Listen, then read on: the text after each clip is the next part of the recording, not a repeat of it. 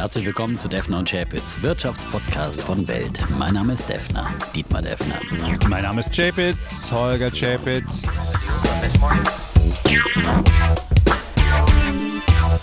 Die im Podcast besprochenen Aktien und Fonds stellen keine spezifischen Kauf- oder Anlageempfehlungen dar.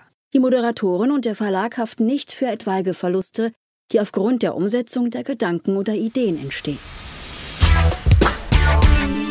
Episode 153, lieber Defner. Und diese Folge gehört den Hörerinnen und Hörern, In der denn Tat. wir beantworten wieder eure Fragen.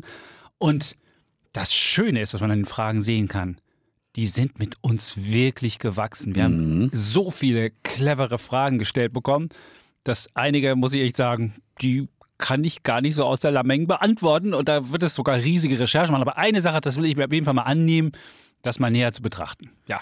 Ja, auf jeden Fall haben wir ganz viele ganz spannende Fragen bekommen zu allen möglichen Themengebieten, äh, von der finanziellen Unabhängigkeit natürlich über das große Themengebiet ETFs und auch zu Einzelaktien gibt's Fragen.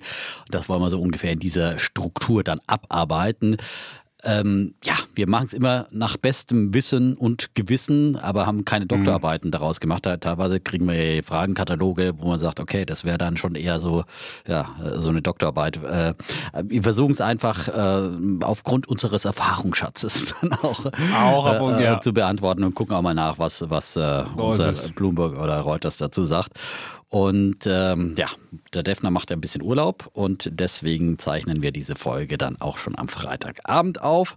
Und am Ende einer langen Woche. Also, Ja. also wenn ihr uns hört und vielleicht heute etwas, äh, etwas müder klingen und wir müssen uns halt selbst auch pegeln. Also wenn wir jetzt mal übersteuert sind oder sonst was, dann liegt das einfach daran, dass wir hier heute so ein bisschen selbstfahrend, selbst meandernd an einem Freitagabend Aber wir haben beide machen. unabhängig voneinander unsere Hoodies angezogen, ja. Ja, ja. Also man, ähm, ja. gewöhnt sich. Ach ja, und wir wollen ja unsere Hoodies noch verlosen. Das machen Fall. wir Ja? Am Ende. Da Das müsst ihr bis zum Schluss Ende, dranbleiben. ja. Man kann auch vorspulen, das geht wohl, aber ähm, ich würde so viele spannende Fragen, ich würde dranbleiben. Das lohnt sich. Unbedingt, unbedingt. Ja. Und wir hoffen, dass wir wirklich eine Folge durchkommen in einer Stunde 27. Das wäre so mein Tipp. Das wäre so ein, Das so eine gute- so ein gerade Ziel noch. auf jeden Fall. Ja. Ne? Genau. Genau Dann so ist es. Steigen wir also voll ein ohne lange Vorrede und es geht eben groß los mit der finanziellen Unabhängigkeit. Genau. Ja, die äh, ja. Aber die erste Frage natürlich stellt, jeder sag anspricht. nenn ich mal, weil du wahrscheinlich Mhm. eher dazu was sagen kannst. Jens hat die nämlich gestellt. Könnt ihr mal ein Schwerpunktthema Depotgröße und finanzielle Unabhängigkeit machen? Und das ist schon mal so eine Anmerkung. gut, das ist ja eine Ein- Einstiegsfrage. Das Genau, ist ja noch keine dann Frage. Die, die ab- Frage zwei denn. Genau, Ja, ab wann würdet ihr sagen, ist ein Depot groß? Also da geht es dann um Anzahl Positionen und Gesamtwert. Und gibt es Statistiken über durchschnittliche Depotgröße in Deutschland? Und ab wann wird ein Depot zu groß? Und was sollte man dann machen? Da ist schon die Frage, was ist denn mit einer Vermögenssteuer, die da gegebenenfalls kommt? Die Linke hat ja so ganz krude Ideen. Ab 10 Ja. Millionen müssen sie dann 30 Prozent einmalige Vermögensabgabe leisten.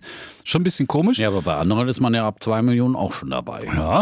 Und in Amerika soll es jetzt sogar Kapitalertragssteuer Ja, das geben. hat ja gleich mal die Märkte etwas verunsichert. so hier. sieht's aus. Und die müssen ja bisher nur 20 Prozent auf die Kursgewinne zahlen. Und das könnte dann mit dem persönlichen Steuersatz äh, versteuert werden. Und dann hätte man bis zu 43, wenn man denn in ich glaube, Kalifornien hat nochmal Also so einen Sondersatz eben, drauf. mal eben eine Verdopplung. Hat auch den Kryptomarkt geschadet. Ja, aber viele Fragen jetzt. Ich würde einfach mal grundsätzlich sagen, ja, äh, Statistiken hin und her gibt es bestimmt irgendwo. Wir haben sie auf jeden Fall nicht gesucht und auch nicht gefunden, weil ich finde, solche Fragen sind komplett irrelevant. Weil was soll ich mich jetzt orientieren an irgendeiner durchschnittlichen Depotgröße? Und da kommen jetzt morgen äh, fünf neue Trader und machen beim Neobroker irgendwo ihr Depot auf und, und zahlen mal zweimal Taschengeld ein. Und schon sinkt die durchschnittliche Depotgröße in Deutschland, ja? Oder es kommt ein anderer äh, und, und pumpt dann mal eine Milliarde äh, aus seinem Festgeldkonto äh, irgendwo, äh, das er gerne bei der Greensill Bank angelegt hätte oder was auch immer in ein Depot. Also ich meine, das sind ja schwankende Größen so. Das ist überhaupt nicht relevant, sondern relevant ist doch, was man zur Verfügung hat und was man äh, entbehren kann. Die Grundregeln bei der Aktienanlage sind ja, dass man einfach eher auch einen Zeithorizont hat für das Geld, das man anlegen will von 10 bis besser 15 Jahren. Und äh, dann ist man eigentlich äh, schon mal ganz gut aufgestellt. Und Also ich persönlich würde mir um ein zu großes Depot keine Sorgen machen. Also ich habe immer nur Sorgen, wenn mein Depot kleiner wird, wenn es größer wird. Also äh, und vor allem nicht aus, aus Angst vor irgendwelchen Steuern äh, äh, und Vermögensteuern, was auch immer, zu sagen, ich will aber nicht reich werden, weil sonst muss ich irgendwann mal Vermögensteuer zahlen.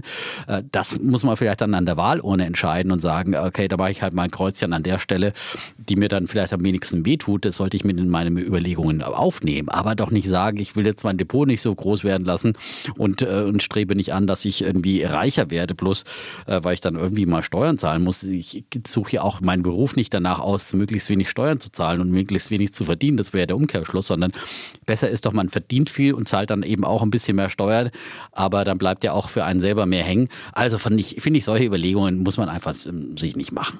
Gut, ich hätte da, ich glaube, die Durchschnittsdepotgröße ist ungefähr 40.000. Habe ich mal irgendwo gelesen. Ich mhm. kann es jetzt nicht sagen, ob es wirklich so ist. Und zumindest ab 10.000 Euro gilt man nicht mehr als Kleinerleger. Und wir haben jetzt mal ausgerechnet, was so eine finanzielle Freiheit in etwa ist, so der Eckert und ich. Und wir haben dann mal ein Depot gemacht von 400.000. Also wenn man 400.000 zusammen hat im Alter, das wäre so ungefähr unser Maß von finanzieller Freiheit. Und dann haben wir das, diese 400.000 komplett im MSCI All Country World drin gelassen. Also wir haben nichts abge und haben nur pro Jahr immer 5% entnommen von dem Depot. Jedes Jahr. Und wenn er höher stand, hat man mehr gekriegt und wenn er niedriger stand, niedriger. Und dann konnte man am Anfang, also wir haben es gerechnet von den 90er Jahren bis 2020, also wirklich einmal richtig lange durch, um mal zu gucken, bricht es dann mal weg, wenn es runtergeht, wird es immer weniger. Und das Schöne war, es wurde nicht weniger bei diesen 5% Entnahmen, sondern es wurde sogar langsam mehr. Und man bekam sogar mehr raus. Am Anfang waren es 16.800, die man pro Jahr bekommen hat. Kommt man immer auf die Steuer noch drauf an, die man zahlen muss. Und die höchste Summe, die man dann entnehmen konnte, war dann ähm, 30 Jahre später, also wenn man 30 Jahre in der Rente ist, dann ist man ungefähr 90 oder 95. Da hat man ungefähr 32.000 bekommen. Es gab aber auch mal schlechte Jahre, da hat man halt dann nur irgendwie 15.000 gekriegt, wenn man ein schlechtes Jahr war. Aber das waren so die, die ja, Größen dazu. Und dann hat man dieses Geld nicht verzehrt, sondern hatte die Kohle weiterhin und hat trotzdem einfach jedes Jahr diese 5% entnommen. Und das war eine wunderbare Sache. Und deswegen sage ich ja auch immer vielen älteren Menschen, wenn sie in Rente gehen, sie müssen die Kohle nicht komplett zur Seite schaffen aus dem Aktienmarkt raus, sondern mhm. sie können oder sie müssen ja sogar drin bleiben, weil sonst wird es ja automatisch weniger wert.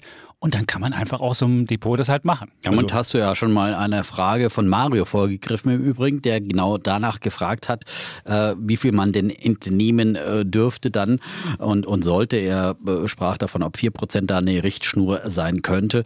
Äh, und äh, Mario schrieb, dass er 47 ist und vor zwei Jahren, als er angefangen hat, auf vier Säulen in völlig verschiedene ETFs, in vier völlig verschiedene ETFs zu investieren. Und Tesla hat er auch gehabt. Und deswegen ja, ja, ja. träumt er schon von von der finanziellen Freiheit. Das ist also gut gemacht, wenn man zwei Jahre dabei ist, aber es waren natürlich zwei sehr, sehr gute Jahre. Mhm. Das darf man auch nicht vergessen. Das muss auch nicht immer so laufen. Und er fragt sich auch noch, warum er Warta gekauft hat. Ja, Gut, das Warta, das können wir später besprechen. Aber, aber diese 4%, wir haben mhm. wirklich geguckt, es gibt 5% gehen. Im MSCI All Country World. Es kann natürlich sein, dass wir irgendwann in eine Welt kommen, wo Aktien weniger abwerfen, als es früher der Fall war. Bisher ist der MSCI World immer so zwischen 8 und 12 Prozent pro Jahr gemacht. Und wenn man jetzt in eine niedrigere Renditewelt kommt, dann wäre natürlich die 5 Prozent obsolet, weil man dann Verzehr machen würde. Aber so wie wir es gerechnet haben, kommt man mit 5 Prozent aus. Bei 6 Prozent hat man es langsam abgebaut und bei 8 Prozent war es irgendwann auch alle. Es hat die Frage, was man will, wenn man alt ist. Vielleicht will man ja nichts vererben oder braucht auch nichts zu vererben. Dann kann man natürlich höhere Summen entnehmen hat dann aber das äh, Altersrisiko, dass man irgendwann vielleicht immer noch 100 ist und äh, irgendwie die Kohle langsam alle ist.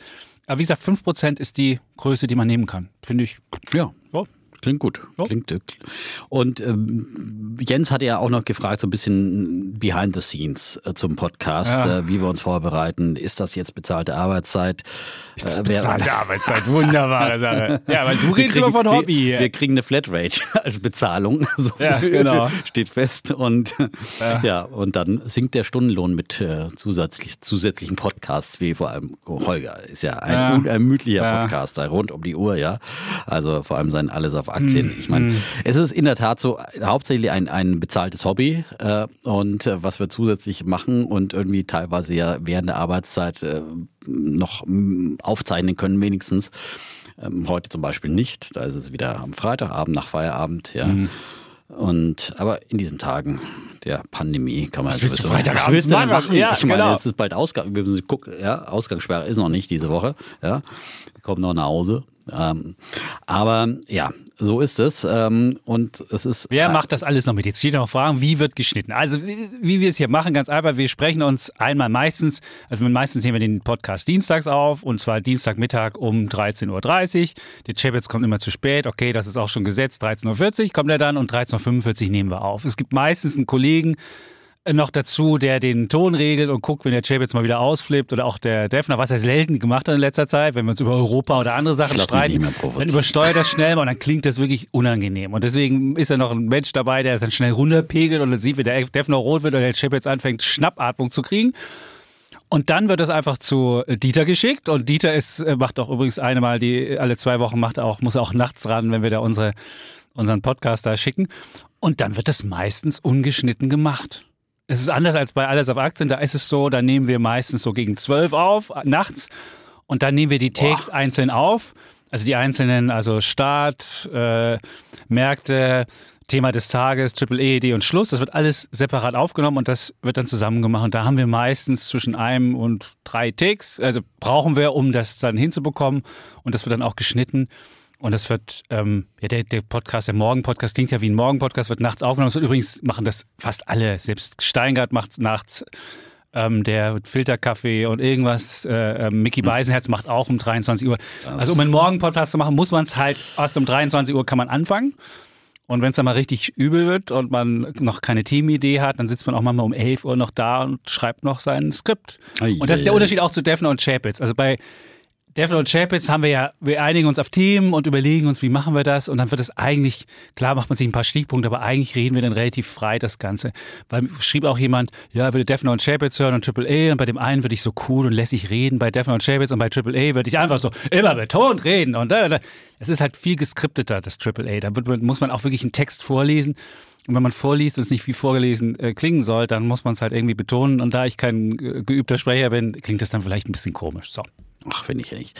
Aber ähm, ich bin großer Fan von, äh, von Triple A, muss ich sagen. Wirklich immer morgens höre ich und es ist ein super Briefing äh, für den Tag, auch wenn man äh, in den Themen steckt und auch ich lerne da immer noch noch mal Neues vom Kollegen.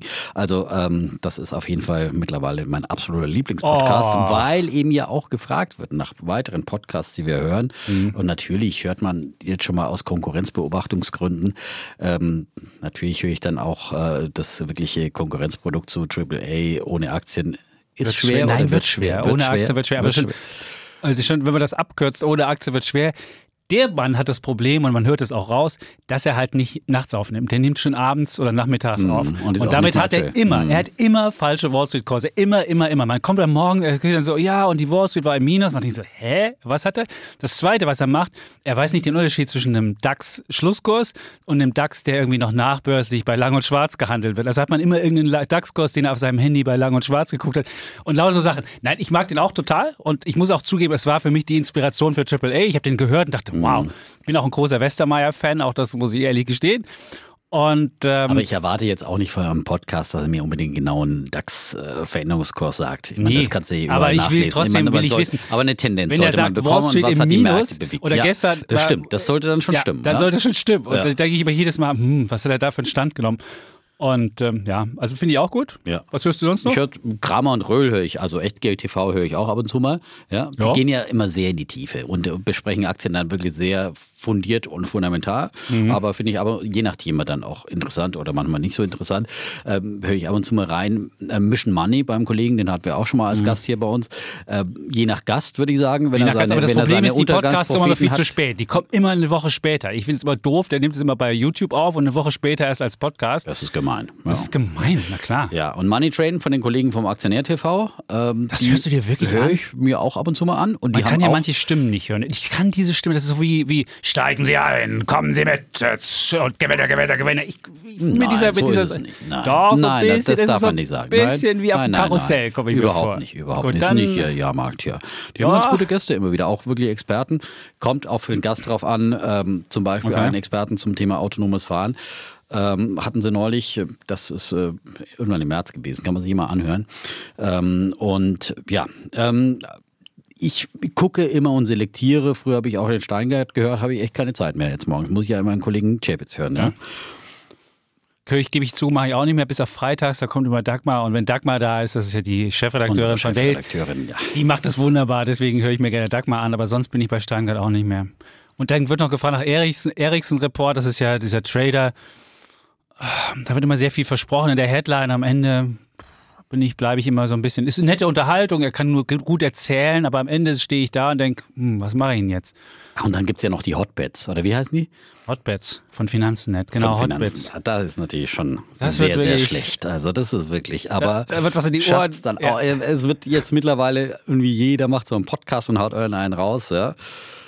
Wie ist er von der Ton? Ich weiß nicht, ich habe nur die ersten drei Folgen davon gehört. Die- Das war so schlecht. Man lässt ja an seine Ohren auch nicht alles ran. Das, das ist ja, ist ein sehr intimes Verhältnis mit einem Podcast-Menschen oder mit einer Podcast-Frau oder einem Typen. Und das, das will man auch gerne hören. Und wenn man eine Stimme nicht mag, dann will man es nicht hören. Thomas Kolb macht das. Ja, Ja, und Thomas Kolb früher, ist- der sieht- früher für uns auch mal ja so- sogar über für, für Börse liest- Online.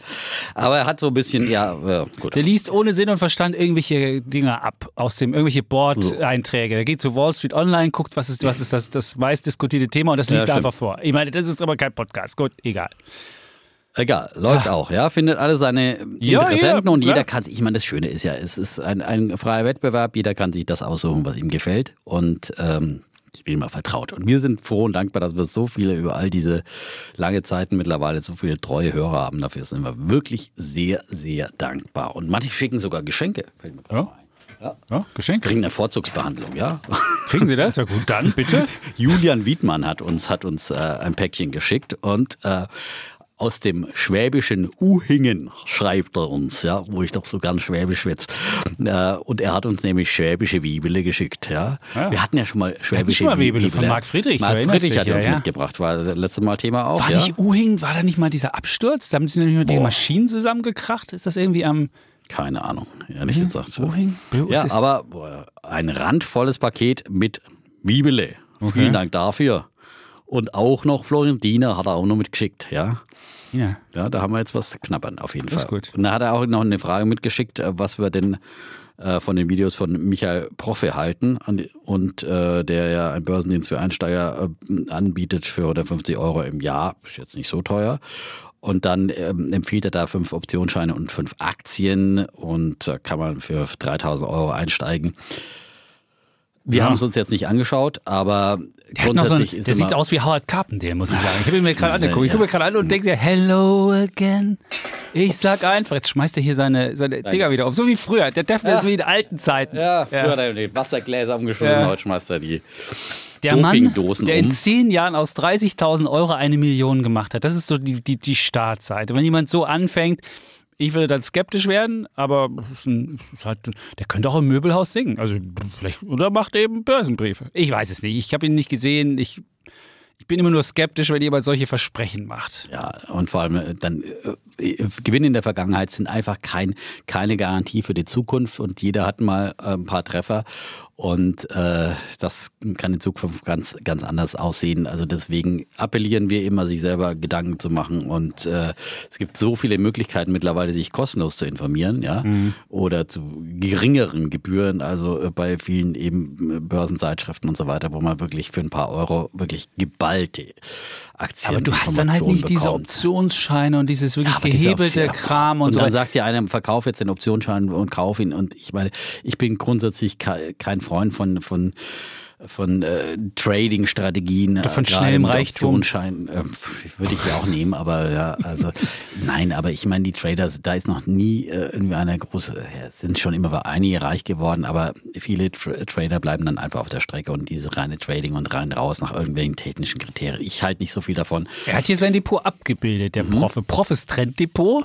Jetzt weiß ich nicht, ob man das irgendwie. äh, Ist auf jeden Fall geht hier was nach oben und er fängt wirklich an mit diesen mit 30.000 und hat dann, es geht nach oben steil. Ich habe keine Ahnung, ob man es irgendwie nachverfolgen kann. Das ist meistens das Problem, wenn es dann irgendwann handelbar ist, dann funktioniert es irgendwie Ja, ja. nicht mehr so einfach. Man kann da immer so ein bisschen manipulieren und dann, also das sind ja auch viele Börsenbriefe, die dann immer nur ihre Erfolgs Stories dann veröffentlichen und sagen, hier 1200 Prozent mit dem und dem und hier und die, die Luschen, die werden meistens verschwiegen. Mhm.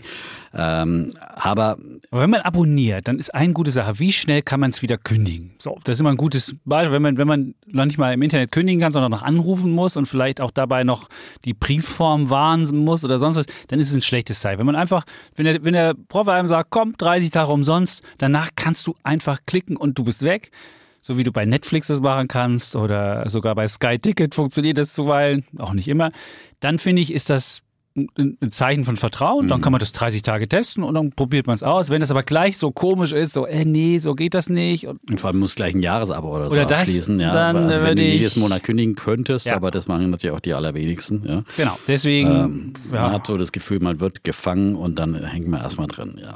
Gut.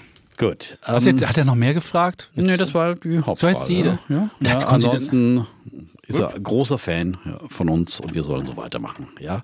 Und Bibel essen. Julian der Julian hat uns geschrieben. Und Uhingen, vielen ich habe geguckt, das ist, das ist nicht am, das ist nicht am Bodensee, das ist bei Stuttgart direkt. Uhingen. Uhingen, genau. Das ist nicht am Bodensee, wo die Maschinen damals runterkamen. Nicht, muss also niemand hier schreiben und sagen, dass der Chapitz zu doof ist. So. Ja, alles sofort recherchiert hier. Ja.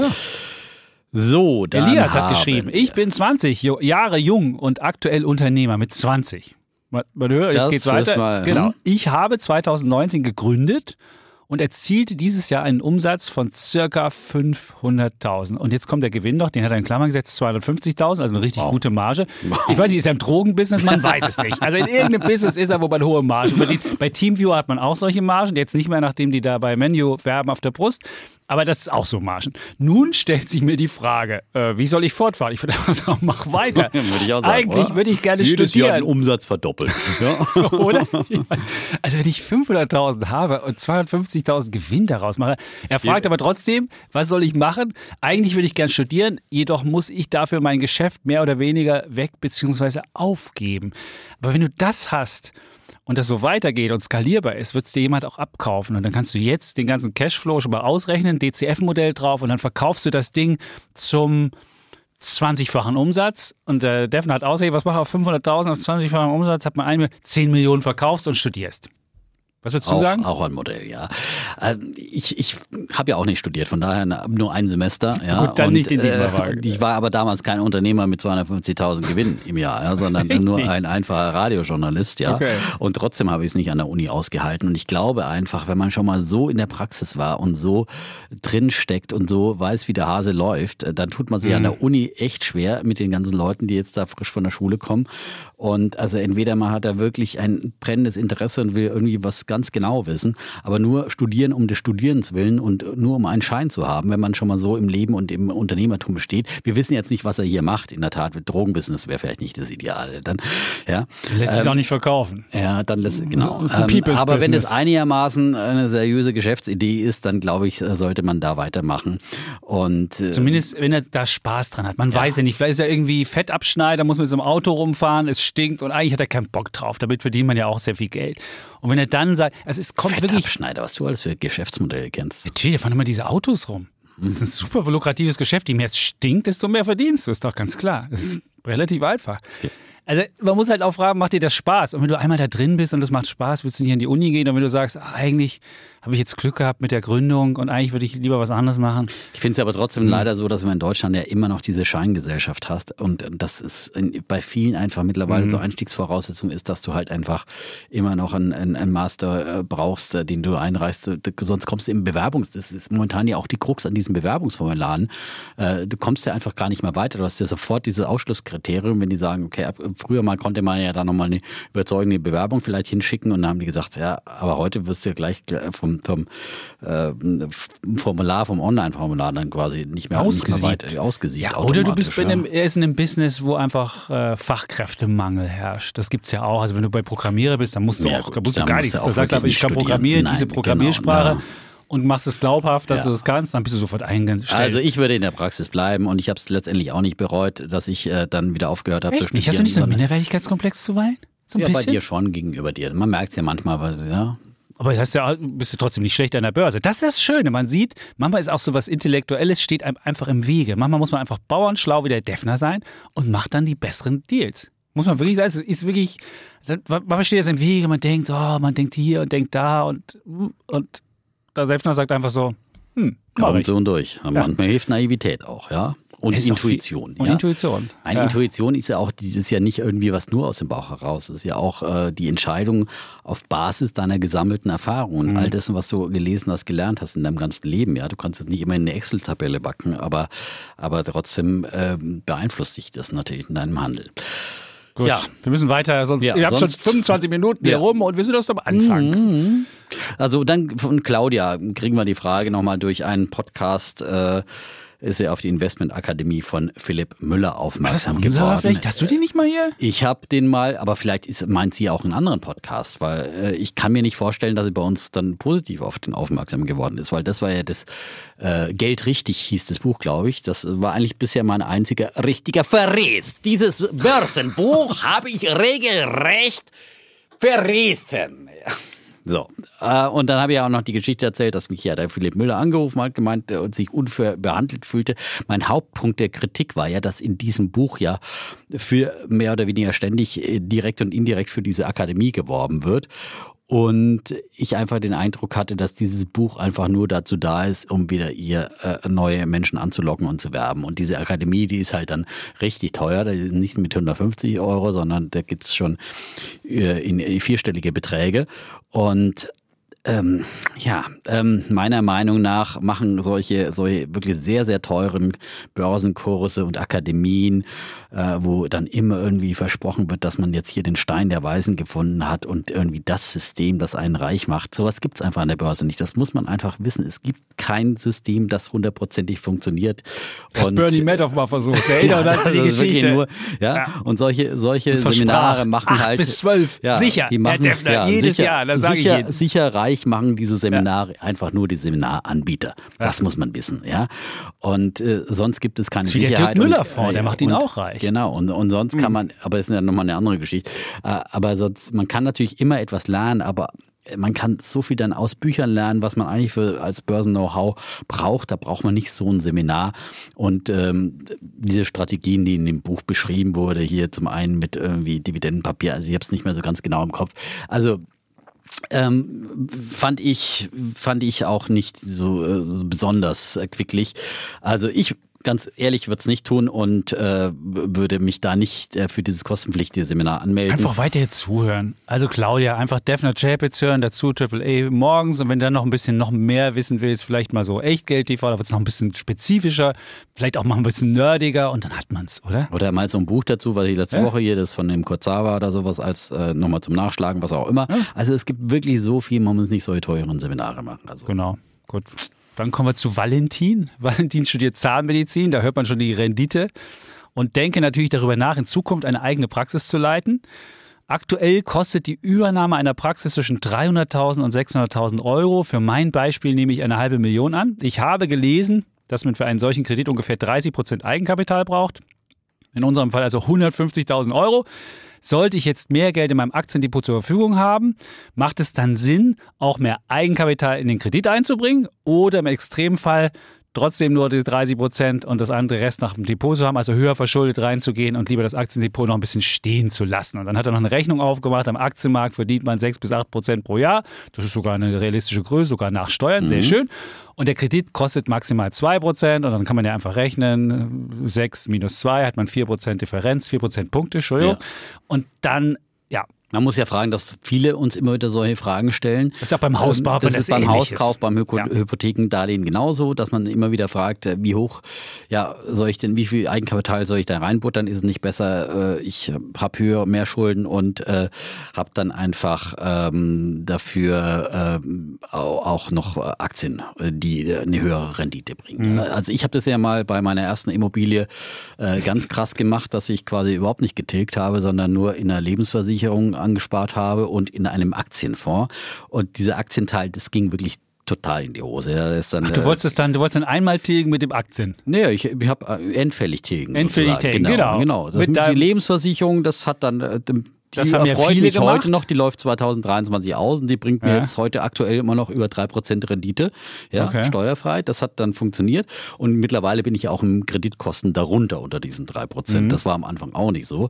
Und äh, die, der Aktienfondsanteil, das hat überhaupt nicht funktioniert. Da habe ich dann am Anfang in diesen DAC-Fonds von äh, Bernd Förtsch Mhm. seinerzeit in, investiert. Also auch ganz falsch investiert. So nicht, nicht eben in Das wäre so, als man in MSCI. Kryptowährungen man macht. Hätte, man hätte, nein, nein, das war halt so ein äh, New Economy Fonds. Äh, Fonds. Es waren schon äh, so. Und es wäre wär wie so ein BET-Fonds heute. Das wäre der Vergleich vielleicht der passende. BET Global ja. Internet. Ja, Dass sowas. in der Art war Beckers das hört, dass du mit genau. Sven- mit Bernd Förtsch jetzt, äh, vergleichst. Ja, ja, ich meine, sowas kann auch schnell wieder äh, dann in die andere Richtung gehen, ist ja klar. So, ähm, und also da wäre ich vorsichtig, wenn dann äh, wirklich dann breit streuen, da muss man wirklich dann äh, in einen äh, weltweit anliegenden, äh, gut aufgestellten, breit gestreuten ETF dann anlegen. Das ist das eine. Und was man eben auch beachten muss, ist das Laufzeitende und äh, ob man dann unbedingt äh, zurückzahlen muss, also seinen Kredit. Weil wenn das- Anschlussfinanzierung, die das- Anschlussfinanzierung, da hat man zum einen das Zinsänderungsrisiko, das momentan natürlich besonders hoch ist bei diesen niedrigen Zinsen, wenn äh, der Kredit dann nur zehn Jahre läuft und in zehn Jahren musst du plötzlich wieder Muss halt nur gucken, wenn die Lagarde noch da 5%, ist. Solange die Lagarde 5%. noch da ist, sage ich dir, wird es niedrig bleiben. Muss halt gucken, wenn das natürlich außerhalb der La- Laufzeit Naja, von Frau wir, Lagarde reden ja ist. bei, bei, von zehn Jahren. Dann da ist kann sie man nicht überhaupt da. nichts, da kann man überhaupt nichts begrenzen und Zinsen werden auch wieder steigen, ja, auf, auf längere Sicht. Vielleicht nicht in- unbedingt Mhm. äh, drastisch in den nächsten fünf Jahren, aber wir muss haben ja gerade gesehen, wie schnell Zinsen am Kapitalmarkt in den USA plötzlich anziehen können. Das kann immer wieder passieren. So.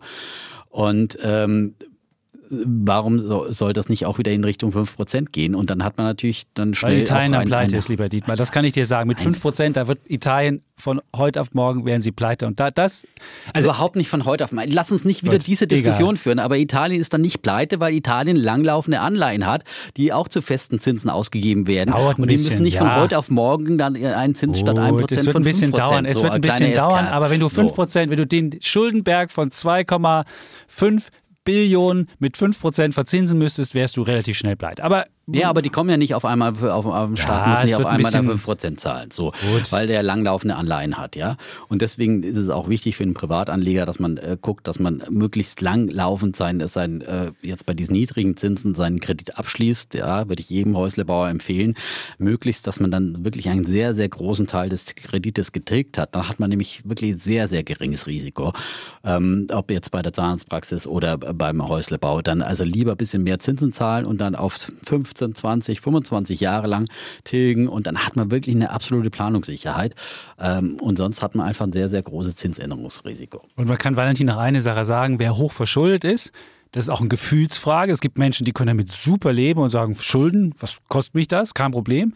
Wenn man verschuldet im Leben ist, darf nicht so viel schiefgehen. Also wenn du jetzt, wenn Valentin dazu neigt, vielleicht öfter mal eine Ehe zu ändern oder mal, weiß ich nicht, was zu machen, dann würde ich nicht so gerne hochverschuldet sein. Wenn du ein solider Zeitgenosse, was ist ist Zahnärzte sind grundsätzlich solide. Sind die solide? Ja.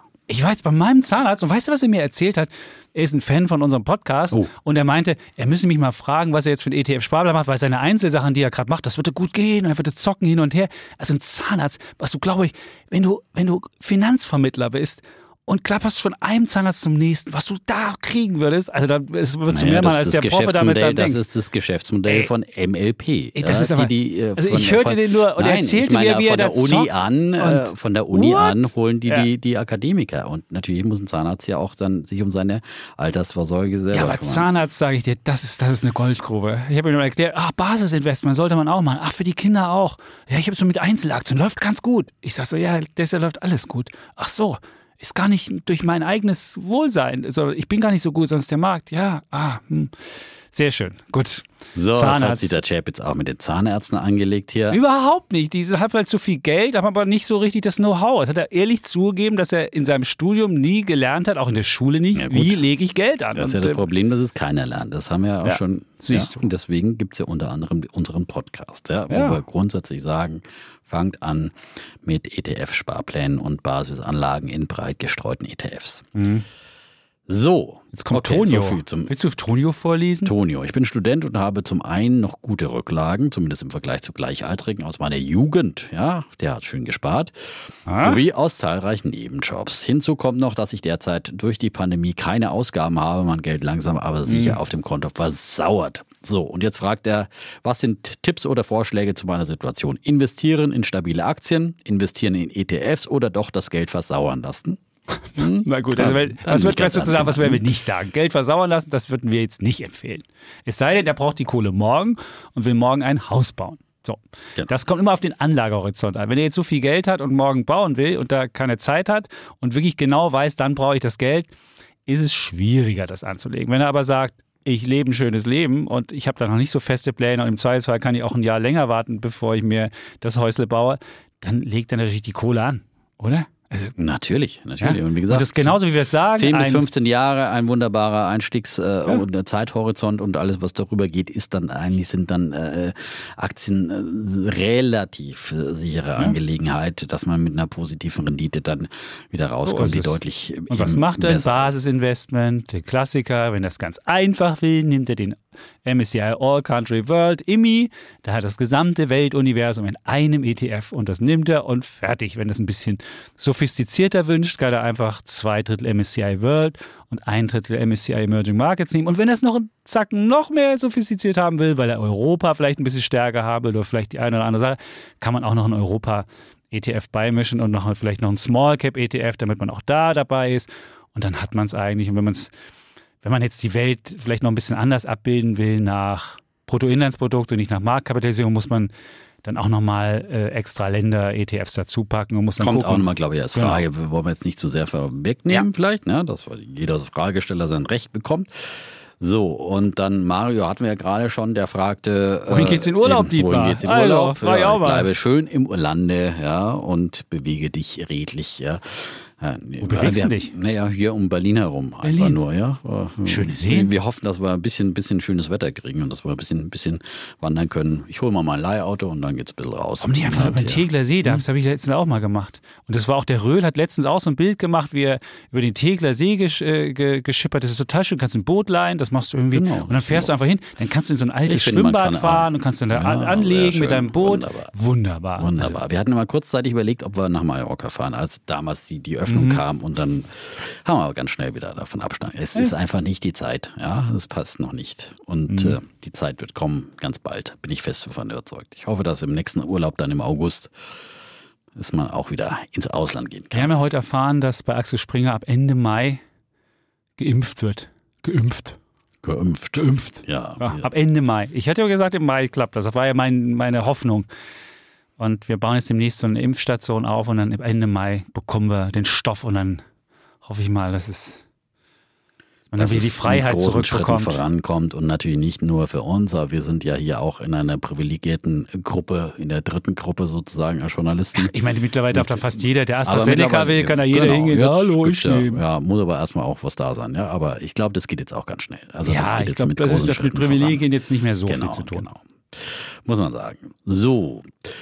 Dann haben wir Dominik. Mhm. Seit ich 18 bin und meine erste Lehre begonnen habe, spare ich eine Rentenversicherung für die private Altersvorsorge. Seit dem Wunderbar. letzten Jahr habe ich die sämtliche Kosten bezahlt und bin erschrocken, wie wenig von meinem eingezahlten Geld übrig ist.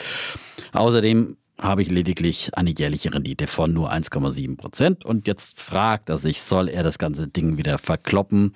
Äh, war die Versicherung damit nur, dann wäre ja die Versicherung nur rausgeschmissenes Geld gewesen, logischerweise, weil am Anfang wird ja die Provision erstmal bezahlt für den, für den Vertreter, ja. Stimmt. Und äh, oder soll er das jetzt eben tun oder und das Ganze unter Lehrgeld verbuchen oder soll er dabei bleiben? Das ist die große Frage. Und dann lieber in den ETF-Sparplan wechseln. Da, da ist ein Denkfehler drin, den ganz viele Menschen machen, der, den ich aber auch immer gern mache. Sunk Cost Fallacy heißt das. Man trauert immer Sachen nach, die man schon bezahlt hat, aber die kann man eh nicht ändern. Also man müsste sich jetzt hinstellen mit der Situation, die man hat. Und er hat also jetzt genau, weiß ich nicht, so und so viel Euro in diesem Ding drin. Und die könnte er jetzt auflösen, indem er einfach die, die Lebensversicherung auflöst und äh, dann den Rückkaufswert zurückbekommt. Er kann auch versuchen, statt bei der Lebensversicherung gibt es auch so Rückkäufer, kriegt man vielleicht noch 5 Euro mehr. Und da muss ich halt fragen, bringt mir jetzt, nachdem ich diese ganzen Kosten abgesagt habe, bringt mir diese Lebensversicherung in dem Maß, in dem ich sie habe, Bringt das, das noch was? Das neu einzahlen würde ich nicht. Genau, Rentenversicherung. Sagen, ne? Genau, ist ja, ist, ja, ist ähnlich. Im Prinzip also, ist gleich, aber mit einer ja, Verrentung dann wahrscheinlich. Einer, ne, mit der ja, und wahrscheinlich, weiß ich nicht, ob da ein Lebens, äh, Lebensding mit drin ist oder nicht. Ist ja auch egal. Muss ich halt fragen, also ich was ich nicht machen würde, ich würde nichts mehr neu dazu packen. Also das würde ich nicht machen. So, also ich würde jetzt nicht sagen, ich spare das Ding weiter an, weil da kann man wirklich klüger sparen. Das ist ja die Frage. So. Ne? Man kann ja sagen, was drin ist, lässt man laufen. So ist es. Das, das könnte man laufen ja. lassen bis zum Laufzeitenende und dann hat man wenigstens so eine gewisse sichere Komponente, aber, aber ehrlich. Aber immer weiter reinbuttern eben nee, nicht. Das aber, definitiv aber nicht. alles rauszuholen ist ja dann, dann verliert man wirklich in, in der Tat, äh, ja. Ja, aber das ist vorbei. Du, fängst, du tappst auch in die Falle genau. rein. Dann muss ich halt wirklich fragen, ja. bringt mir das Geld, was ich in diesem Ding habe? Ist das dann irgendwie so eine Art sichere Komponente? Ist das so ein Wohlfühlgefühl? Kann ich damit besser leben, weil ich weiß, dann habe ich dieses Lehrgeld nicht zahlen müssen, was natürlich auch wieder diese äh, rückblickende Sache ist. Ja, also ich würde ich würd auf jeden Fall nicht mehr, ich würde wahrscheinlich stehen lassen und würde nicht weiter rein investieren. Das wäre meine, was würde ich machen? Was würdest du machen?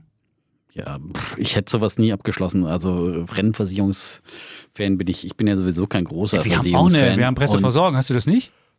Nee, habe ich nicht. Bei uns haben wir das automatisch nee, hier dazu. Die habe ich schon lange mal gekündigt. Die habe ich schon im Nee, ich habe aber 4% kriege. Ich habe noch einen guten Vertrag. Ja, aus den guten die alten ich, hatte ich auch mal eine. Ja. Die habe ich, ich schon, finde, 4% schon am neuen Markt verjubelt. Okay.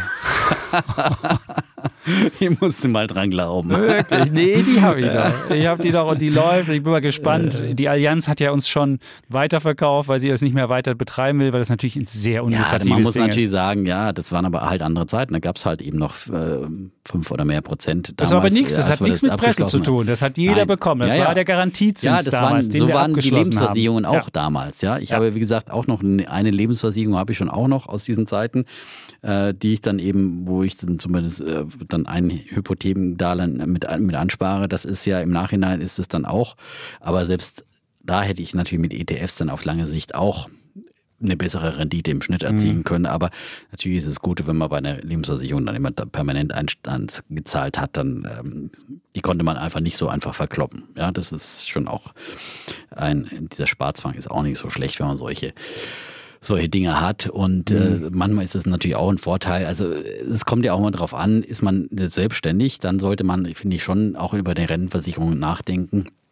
Und man braucht ja dann auch eine gewisse äh, Auszahlungs-, also eine, eine, gewisse Rente eben, die ähm, äh, dein, dein äh, Lebensrisiko, dein, dein Altersrisiko, also dass du wirklich älter wirst, abdeckt. Ja, ja. gut, das also ist das Langlebigkeitsrisiko, das Langlebigkeitsrisiko das so schön Versicherung. Genau, ja. Aber da kannst du auch normalen, normale ETF-Sparplan ja, machen und dann verrentest es am Ende. Der einzige Vorteil ist natürlich, wenn du eine Rennversicherung in jungen Jahren abschließt und da ist noch nicht so ein hohes Alter eingepreist, dann hast du einen günstigeren Verrentungsfaktor. Wenn du natürlich an irgendwann kommst und alle Leute werden 150 und die Versicherung äh, sagt dann, naja, wir nehmen sowieso, das ist ja so immer ungünstig eine Verrentung, weil die Versicherung immer höhere Lebenserwartungen annimmt, als eigentlich die Sterbetafeln vorgeben. Und insofern ist es eigentlich nie.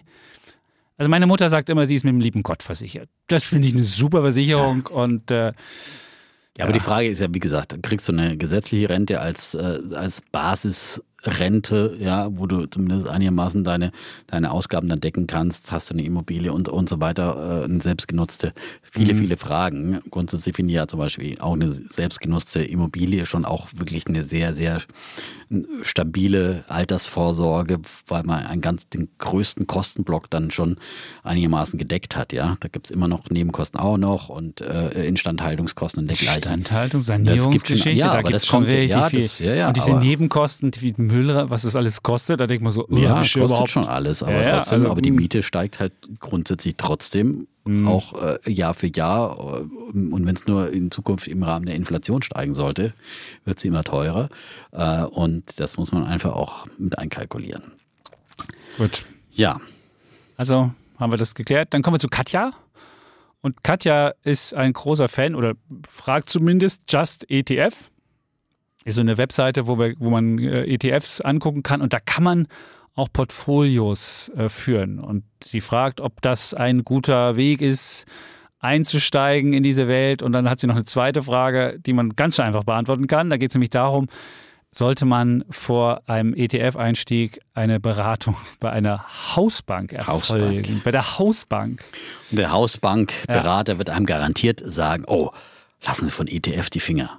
Ja. Er sagt zwar nicht, da verdiene ich nichts dran. Klammer auf, Klammer zu, genau. Äh, Klammer zu, sondern er würde sagen, nein, wir haben hier einen wunderbaren Mischfonds, der ist sicher, wir sind Mischfonds, ET Mischfonds, Mischfonds. Ja, die Mischfonds, werden ganz Mischfonds. gerne verkauft von, von Anlageberatern, ja, ja. Wissen Sie, da haben Sie alle Risiken abgedeckt hier und dieses in, in, in allen möglichen Marktsituationen mhm. kann sich der Mischfonds, der wird von Profis gemanagt, ja, und ETFs, das sind doch nichts für... Was stürmisch wird an den Märkten, ja, dann schichtet er in sichere ja, also ETFs um. sind gefährlich, ETFs sind gefährlich. Ja. Also gerade für Menschen, die sich nicht so gut auskennen. Ja, ja, ja. Das ist was für Selbstentscheider, die wirklich schon Ja. 20 Bücher gelesen haben und alle immer dranbleiben. 153, Ja, alle 153 ja, ja. Folgen Defner und Chapitz gehört Genau. haben und dazu noch alle AAA-Folgen und noch das und das und das und das. Nee. Und dabei ist eigentlich ein ETF Das wirklich eine simple Sache. Gerade wenn man es als Sparplan anlegt, dann nutzt man ja auch die Schwankungen der Märkte nochmal zusätzlich positiv für einen aus, weil man dann einfach, wenn es runtergeht und rappelt, Mhm. äh, dann seine, seine Ängste ausschaltet und automatisch kauft und automatisch nochmal günstiger kauft. Und eigentlich ein ETF-Sparplan ist wirklich einfach unschlagbar und äh, Mischfonds, äh, die, die äh, haben unheimlich hohe ähm, Verwaltungsgebühren, Managementkosten nochmal zusätzlich äh, und ähm, sind halt einfach dann in der in der Rendite sehr, sehr schwach und äh, ja, es verdient der Berater gut dran mit 5% Ausgabeaufschlag und äh, bei Mischfonds hat man ja immer das Risiko, dass dann ein großer Anleiheanteil drin ist. Da sind wir beide keine großen Fans davon. Ja. Ja. Weil ähm, Anleihen heute einfach, ich habe schon oft gesagt, früher war es das, äh, der risikolose Zins, heute ist es das zinslose Risiko und ähm, machen heutzutage nicht mehr wirklich viel Sinn in einer Anlagestrategie und die stecken in solchen Mischfonds dann häufig, häufig drin.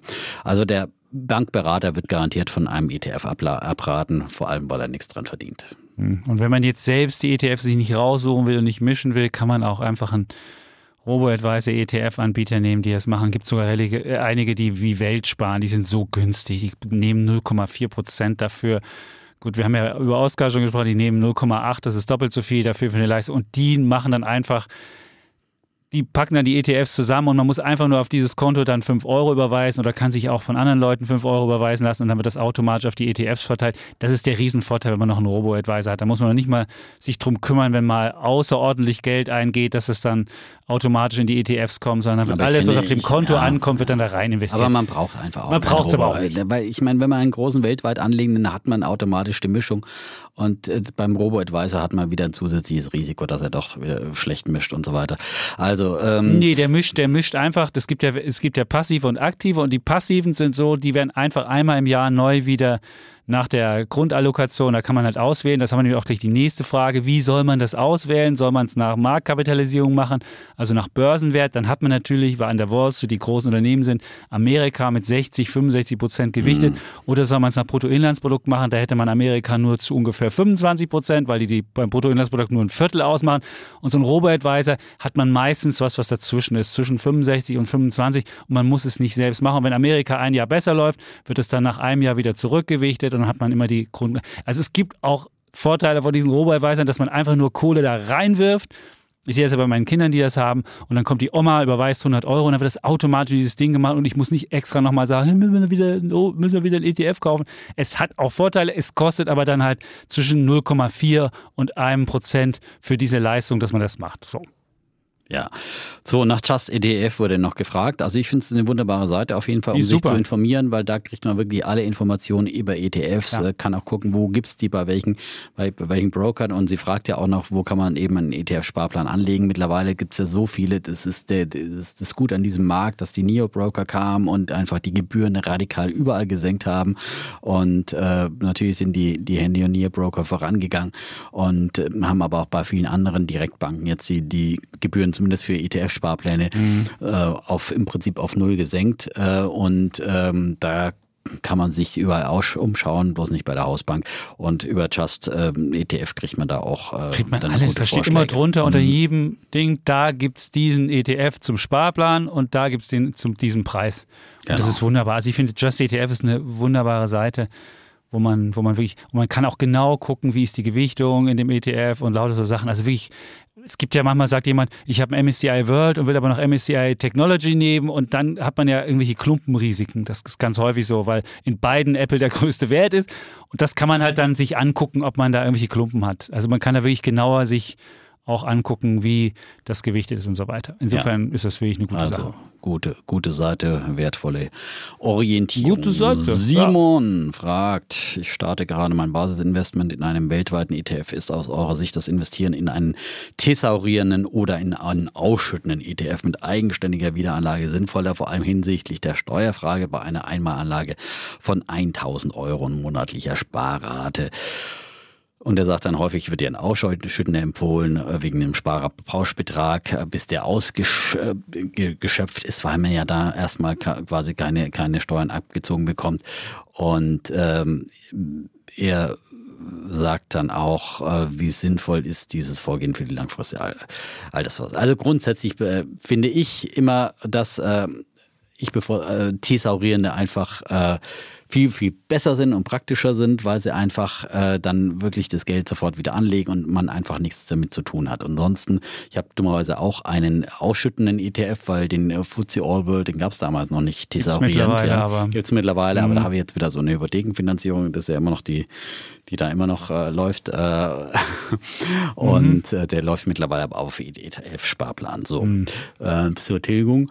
Und ähm, so, aber das ist immer lästig und dann sind da ein paar, paar Euros, die dann äh, immer äh, ausgeschüttet werden und die musst du dann halt irgendwann wieder anlegen und äh, dann magst du das natürlich dann doch nicht und dann bleibt es erstmal da liegen und äh, es ist einfach unpraktisch und äh, Wiederanlegen thesaurierend ist einfach das Einfachere und man sollte Auch einfach. Steuergünstiger. Also ich meine, das ist ja das Problem, ist ja, wir haben es ja mal versucht zu erklären. Es, ist, es gibt ja diese Investment-Novelle, also dieses, dieses Investmentfonds äh, irgendwie Gesetz. Und da ist ja auch bei Thesaurierenden, da wird ja eigentlich nichts ausgeschüttet, aber der Fiskus nimmt an, dass irgendwie was ganz besonders ausgeschüttet wird in bestimmten Fällen und dann wird einfach vom Referenzkonto, also wird nicht aus dem Ding was raus, sondern vom Referenzkonto wird einfach was abgebucht.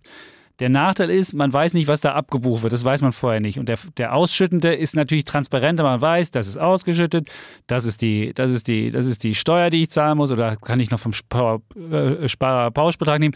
Aber trotzdem ist es, und das haben auch Leute mal nachgerechnet, ich glaube, der Komma hat das mal gemacht, der als der ETF-Papst gilt. Man zahlt mit diesem anderen, mit diesem Thesaurieren, wo ja irgendwas willkürlich abgezogen wird, zahlt man aber weniger und hat diesen Steuerstundungseffekt noch und das wird noch mehr angelegt, muss dann irgendwann später erst einen höheren Betrag sein. Also es ist ein kleiner Effekt. Wobei der, der Punkt hier war bei ihm und Janika aus dem Frankenland, Frankenland, super, hat uns eine ähnliche Frage gestellt, eben auch, äh, da geht es ja auch nochmal drum, solange man den Sparerfreibetrag nicht ausgeschöpft mhm. hat, äh, dann ähm, muss man ja die Abgeltungssteuer erstmal nicht zahlen. Und, dann müssen wir ja ähm, komplett was verkaufen. Dann, könnt's ja, dann, dann kann man aber ja auch sagen, da muss man jetzt aber auch nicht diese, diesen Dings, diese Krücke machen und die, sie schreibt dann eben auch, mir ist dann doch zu blöd geworden, äh, mit dem immer wieder von Kleinstbeträgen wieder mhm. anzulegen und äh, ähm, jetzt fragt sie, soll sie eigentlich ihre äh, ausschüttenden ETFs verkaufen und das Kapital in alternative thesaurierende ETFs anlegen. Würde ich machen, weil das ist dann einfach, dann hat man es weg. Und ich finde immer, keep it simple ist gerade bei der Geldanlage auch ganz, ganz wichtig. Und darum macht man ETF-Sparpläne, um es einfach simpel zu haben, um sie irgendwo laufen mhm. zu lassen, nicht mehr ständig hinschauen zu müssen und dann, ähm, dann, dann läuft das und jetzt bloß immer hier die paar Euro 50 dann nochmal Steuern zu optimieren. Äh, und wenn man dann unbedingt will und sagt, ich will meinen Sparer, äh, meinen äh, Freibetrag ausschöpfen, kann man ja auch mal einen Teil verkaufen, ein paar Gewinne mitnehmen. Äh, und, da muss man aber sofort wieder anlegen muss das man machen. Ist genau, wichtig, weil das vergisst man genau, nämlich dann. Das sollte man unbedingt machen. ne? oh. Aber eben bis zum, wo sind wir, 801 Euro? 801 ne? Euro ist der Pauschbetrag, ähm, ja. Ist, kann man ja Gewinne steuerfrei dann äh, noch, noch mitnehmen. Mhm. Ja, und dann kann man ja mal gucken, wo hat man noch mal ne, nicht zu viel, weil sonst ist es, äh, zack, äh, funktioniert es nicht mehr. Und man muss gucken, wie man die auf, das, auf die einzelnen Konten nämlich auch noch irgendwie verteilt, den Spar. Gerade die meisten Leute haben ja verschiedene Konten, habe ich auch. Und wenn man dann nämlich den Fehler macht und sagt, hier 400 und hier 400 und hier 400, hat man auf einmal 1200 und mhm. alle melden sie ans Finanzamt. Und dann kommt man automatisch in so eine, äh, was haben Sie denn da? Und dann wird man sehr genau überprüft. Das Finanzamt mag sowas überhaupt nicht. Und dann hat man nur aus Schusseligkeit, kriegt man dann irgendwie Schikanen und das, das will man nicht haben. Also insofern, ja, das ist schwierig. Ja, und wie gesagt, nochmal Steueroptimierung ist äh, für die, für die Geldanlage eigentlich nicht das Hauptziel, sondern man sollte eigentlich gucken, wo macht man äh, ordentlich Rendite und dann zahlt man halt auch nochmal ein bisschen Steuern drauf und die Abgeltungssteuer ist ja noch überschaubar, solange wir sie noch haben. Irgendwann wird es ja wahrscheinlich dann auch mal so weit sein, dass man doch auch äh, Kapitaleinkünfte mit, mit dem Einkommensteuersatz dann verrechnen Fürchte ich auch. Das, Wenn- äh, da der Trend mal- geht, glaube ich, dahin. Also das Ich glaube, wenn äh, Frau Baerbock rankommt, dann hast du da hast du genau das wieder. Wir haben ja derzeit noch die drauf an, mit Abgeltungssteuer. welcher Konstellation. Koalition Sie, wollten wir nicht eigentlich noch eine Wette machen? Wir können auch eine Wette machen. Ich habe ja auch mit wir jemandem das gewettet und habe schon, hab schon gewettet, dass er hat nämlich auch, ist so ein, so ein, so ein Fintech-Mensch, der eine Finanzierung so nach der anderen macht, der gerade dieses schöne Geld in, in Kauf und er hat von seinen ganzen Kumpels, die in dieser Szene sind, festgestellt, ist von Konservativen, dass die alle zu Annalena Baerbock gelaufen sind. Und gestern ja selbst, selbst Frau Lagarde bei der EZB-Sitzung hat ja da gesagt, und sie springt so toll Trampolin. Ich dachte so, what? Was auch hat wenn eine EZB-Chefin mit, mit, mit, mit Politik zu tun und lobt die da und die wäre genauso wie sie, eine Klimaaktivistin. Ich sag, hey, Christine, du magst grün sein, das ist schön, du hast ja unser Geld zu verwalten. EZB-Chef hat nichts mit grün zu tun, das hat einfach damit zu tun, ich will, dass mein Geld gut verwaltet wird. Also War gar schon, keine Frage, die du hier Frau- beantwortest. Egal, Also, auf jeden Fall sind sie alle äh, Baerbock-Fans okay. Ja. und äh, ich habe dagegen, aus Trotz dagegen wird. Ich sag, der Laschet wird, obwohl dieser Typ, ich muss sagen, wir haben ja alle festgestellt, Also dass das es so war richtig wirklich nicht ein kann. Eigentor der Union. Ich, wenn man Ja. sowas machen Ja. kann, wenn man sich so wirklich, also wir haben es ja das letzte Mal schon gesagt, Okay, aber war die wir Entscheidung noch, wir wetten, ja. Das ist eine unserer Wetten. Aber wir Äh, ich wette, dass Annalena Baerbock Kanzlerin wird. Jetzt habe ich, ich hoffe, jetzt habe ich eine gehebelte Wette. Einmal ich muss hoffe, ich Essen ausgeben, ich hoffe doch Punkt. sehr schwer, dass sie nicht Kanzlerin einer rot-rot-grünen Koalition wird. Oder einer du, grün-rot-roten. Aber es gibt ja noch andere Möglichkeiten. Vielleicht macht sie ja grün-schwarz, wie in Baden-Württemberg. Warum Nee, nicht? das macht sie aber nur, wenn sie die Mehrheit bekommt. Und ich könnte mir vorstellen, dass die Ja gut, Grünen, wenn sie die Mehrheit macht. Sie ja, müsste, sie müsste über ja, der ich meine, Kanzlerin wird sie nur, wenn sie Siehst du. Ja. Und jetzt musst du dir aber überlegen. ich meine, wenn wir die letzten Umfragen sehen, die Grünen beachten sie. ja, das aber wird das nicht war so eine, bleiben. Das, war, das wird nicht so bleiben. Allerdings noch den Schulz-Zug, Nein, der losratterte. Er ist ja als, als der Schulz SPD-Chef kam und auf einmal dachten alle, der Genau. Schulz, das ist ein richtiger Burner und der Zug ist schnell entgleist. das wird mit der Baerbock nicht passieren, weil die nicht so das ein, weil die nicht so ein. Schulz-Typ ist, Ja, genau. weil die 40 ist und auch äh, Trampolin die, springen die kann. eben auch alles. Nein, die bringt einfach sehr viel mit. Ist auch, ich meine, Auf dem schon, Sprung ins Kanzleramt habe ich letztens gelesen und dann war sie auf dem Trampolin. Wunderbare Zeilen. Ich finde ja solche Zeilen. Nein, man braucht auf jeden Fall ein bürgerliches Korrektiv in einer Regierung mit den Grünen. Das wäre ganz, ganz wichtig. Äh, Mhm. Wen und hast- wen- wen hast du da vorgesehen für das bürgerliche Korrektiv? Ja, die, die FDP letztendlich in der Ampel. Ja. oh. Das, das Du meinst Schlimmste Rot, Gelb, Grün wird dir, wird dir die Abgeltungssteuer behalten und die, Ja, die, die auf FDP wollte die Spekulationsfrist wieder einführen. Die haben gesagt, wenn du langfristig anlegst, Das sollst du wunderbar. gar nichts Nein, bezahlen. Ich das würde sagen, da könnte man noch gut, da könnte man noch gut sagen, die FDP kümmert sich um die Finanzen und guckt, dass äh, hier nichts Schlimmes anbrennt. Das Mhm. wäre schon mal, das wäre dann schon mal ein, ein gutes Korrektiv, ja. Glaubst du? Ähm, ja. Okay. Hm. Gut, wir haben gewettet. Da haben wir auch heute unsere Wette. Das ist wunderbar. Dann kommen wir zu Martin aus der Eifel. Das ist der, das ist die Doktorarbeit, die er hier anregt. Und ich mache da mal eine Geschichte draus. Ich verspreche es ihm. Also er hat, er hat die Frage und die ist ja wirklich auch valide. Es sagt, wenn alle Welt Sparpläne jetzt hat, wie wir das ja hier auch äh, äh, den Leuten empfehlen und alle Welt am ersten oder am letzten Tag des Monats dann der Sparplan ausgeführt wird, dann müsste doch an diesen Tagen einfach die Börse automatisch nach oben gehen. Und da müsste doch, ist man doch systematisch, müsste man doch zu teuer in den Markt reinkommen. Und eigentlich müsste man doch dann besser dafür sorgen, an anderen Tagen seinen Sparplan auszuführen. Ich werde irgendwann mal äh, gucken, ob ich da mal eine Abfrage über 40 Jahre MSCI World machen kann und dann einfach immer den ersten Tag des Monats nehme und gucke, ob der wirklich ein besser gelaufener wäre, da hätte man zumindest mal einen gewissen Anhaltspunkt. Das wäre natürlich auch nur so Eyeball-Research und keine wirkliche Doktorarbeit.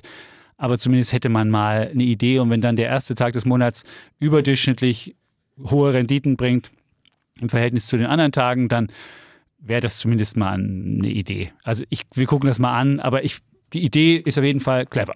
Nur Klar, die Idee ist clever, aber ich glaube trotzdem, zum einen ist, glaube ich, das Maß der Sparpläne im Vergleich zur weltweit angelegten Summe dann doch immer noch relativ gering. Ja, und dann gibt es auch unterschiedliche Daten, zu denen die angelegt werden. Aber gut, der erste ist sicherlich der beliebteste, ist ganz klar. Und äh, dann glaube ich einfach, gibt es auch immer wieder da draußen äh, ganz, ganz viele Hedgefonds und, und äh, Arbitra Arbitrageure nennen wir das Ganze. Ne? Also Leute, die gucken, wo gibt es irgendwelche das wären es auch nur minimale, Markt, minimalste, das reicht schon. Ungleichheiten, die So machen das dann auf die vierte Nachkommastelle, Und das äh, an dann denen sie weg, dann äh, verdienen, wenn sie mit größeren Hebeln arbeiten können und relativ sichere Geschäfte machen Mhm. können. Und das gibt es um Dividendenstichtage herum.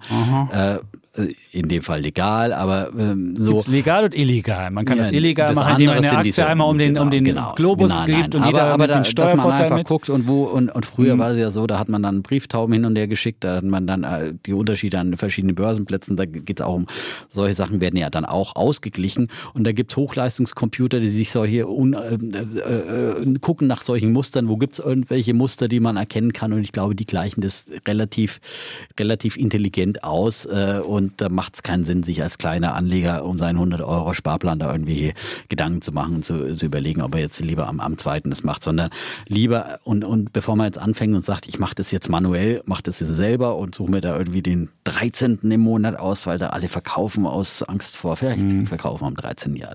So, Ja, äh, das stimmt. das ist eine gute Idee. so. Was ist, wenn der 13. Sonntag ist? ja, da, am ersten kaufst du ja auch nicht, wenn er am Sonntag ist. So.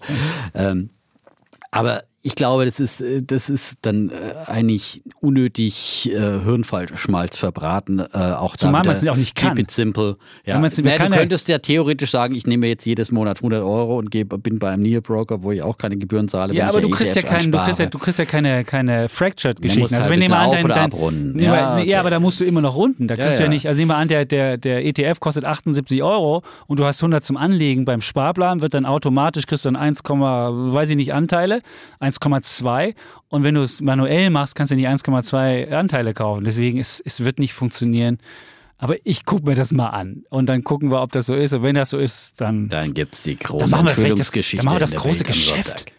Defner, ich würde dir vorher Bescheid geben und Oh dann, dann machen wir hier, dann wirst du, Ja, deine ganze, funktioniert deine, dann- dann, dann- nimmst du deine ganzen CFDs und funktioniert, hebelst und dann funktioniert dann genau hebelst du zwei Monate, weil dann kommen alle anderen auch drauf. Also ich glaube, da gibt es schon Dann wird viele, der Defner mit vollem Hebel den so- ersten Shorten, das geht los. Bestimmt, ich sag dir, ja, da geht so ja, ich richtig shorte höchstens. Kryptos. auch das würde ich mir nie trauen, weil bei diesem volatilen Markt, Nee. da lasse ich schön die Finger davon, aber Bitcoin unter 50.000, ich wollte es nur noch mal gesagt haben, nicht, dass Ja. es übersehen Dollar wird. aber, ja. musst du sagen. Wer jetzt- 50.000 wer jetzt Euro denkt, das ist aber schon von länger. einer Woche um 15.000 äh, verloren, also über 15.000. Ja, Es gab voll. immer mal Korrektur. Das Gold. Das digitale Gold. Die Gold Aber zu Kryptos haben wir ja auch eine Frage bekommen. Das war jetzt einfach nur die Überleitung. Ich wollte es hier Du bist jetzt eine Kryptofrage, die haben wir zwar weiter hinten war die, aber ja, aber, nee, aber, wir aber, die, aber eigentlich schon äh, die äh, ähm, dann nehmen wir die Kryptofrage. Janika aus dem Frankenland ja schon beantwortet haben. Ja, Okay. okay, dann käme noch Jonas. Oh. Äh, machen wir noch den Jonas, der guten Ordnung halber, ja, der einen Sparplan mit folgenden ETFs angelegt hat: MSCI World, MSCI Emerging Markets, dann einen europäischen ETF und dann einen ETF mit Tech-Werten. Eigentlich genau unsere Empfehlung, ähm, die wir schon immer so äh, ja auch gesagt haben, wenn man sozusagen jetzt ein bisschen breiter streuen will über den MSCI All Country World hinaus, dann haben wir ja auch schon gesagt, äh, würden wir würden wir dazu raten, zum Beispiel 50 Prozent in ein MSCI World zu machen. 40 Prozent in einen MSCI Emerging Markets und dann 10 Prozent nochmal ähm, in einen Euro europäischen ETF, Weil weil, Europa unter- zu, Mhm. sehr gering gewichtet ist. Ja. Oder man kann einfach nochmal 10 Prozent von den anderen wegnehmen und dann nochmal irgendwie so ein, ein, ein Tech-ETF oder was auch immer, was einem dann gut gefällt. Ne? So ein Satelliteninvestment auch nochmal gerne machen. Und das hat er ja schon gemacht. Und jetzt fragt er aber, äh, was wäre denn jetzt noch ein fünfter ETF zum Ausgleich für die Tech-Werte? Value, wenn ja, welchen? Du bist der große Value-Fan. Nee, ich finde, also was man ja jetzt ja feststellen muss, also ich bin, klar, sage ich, Value hat underperformed die letzten zehn Jahre und zwar massiv. Aber was man jetzt wieder gesehen hat, also ich würde immer, man muss sich die, die, die Renditen angucken in Amerika, die Zehnjährigen. Die waren ja wirklich auf dem Weg nach oben und man dachte ja, hey, 1,75 und, und dann fielen sie wieder und dann war auch wieder Value im Eimer. Also diese Märkte, zu sagen, jetzt läuft Growth, jetzt läuft Value, vergesst es einfach. Man kriegt es einfach nicht getimt. Und deswegen würde ich jetzt einfach neutral die anderen einfach, die Anteile der anderen einfach hochnehmen und fertig. Also ich würde jetzt nicht nochmal ein extra Ding nehmen oder man nimmt vielleicht nochmal, weiß ich, vielleicht noch Momentum irgendwie dazu, dann hat man nochmal irgendwie. Aber da hast du ja auch wieder Tech. Also ich meine, Ja, Momentum ist- ist, schon sehr, sehr viel Tech. Und wir wissen ja, dass bei den Großen sind ja die aber großen Momentum wird auch zu Value. Wenn Value irgendwann Momentum wird, wird auch Value. Da wird gedreht. Ja. Das dauert halt ein bisschen. Ich Aber auch zu, die großen Indizes drehen zwar noch schleppender Aber und der viel langsamer. schleppender als der, ja, der, der, der aber auch Momentum da, geht und schneller. da haben wir, glaube ich, später auch noch eine Frage dazu. ja. Ähm, das ähm, haben wir auch schon oft erklärt, dass es natürlich ist, äh, dass äh, so ein Index, auch so ein Weltindex, ist halt einfach immer wie, wie eine Champions League der Welt. Mhm. Der Weltbörsen sozusagen. Und da gibt es immer wieder laufend Veränderungen, auch in der Gewichtung, je nach Dann Marktkapitalisierung. Und dann gibt es Auf- und Absteiger. Und Ja. man muss sich eben zum einen keine Sorgen machen, dass jetzt irgendwie dieser ganze MSCI World, ACWI, auf einen Schlag pleite geht.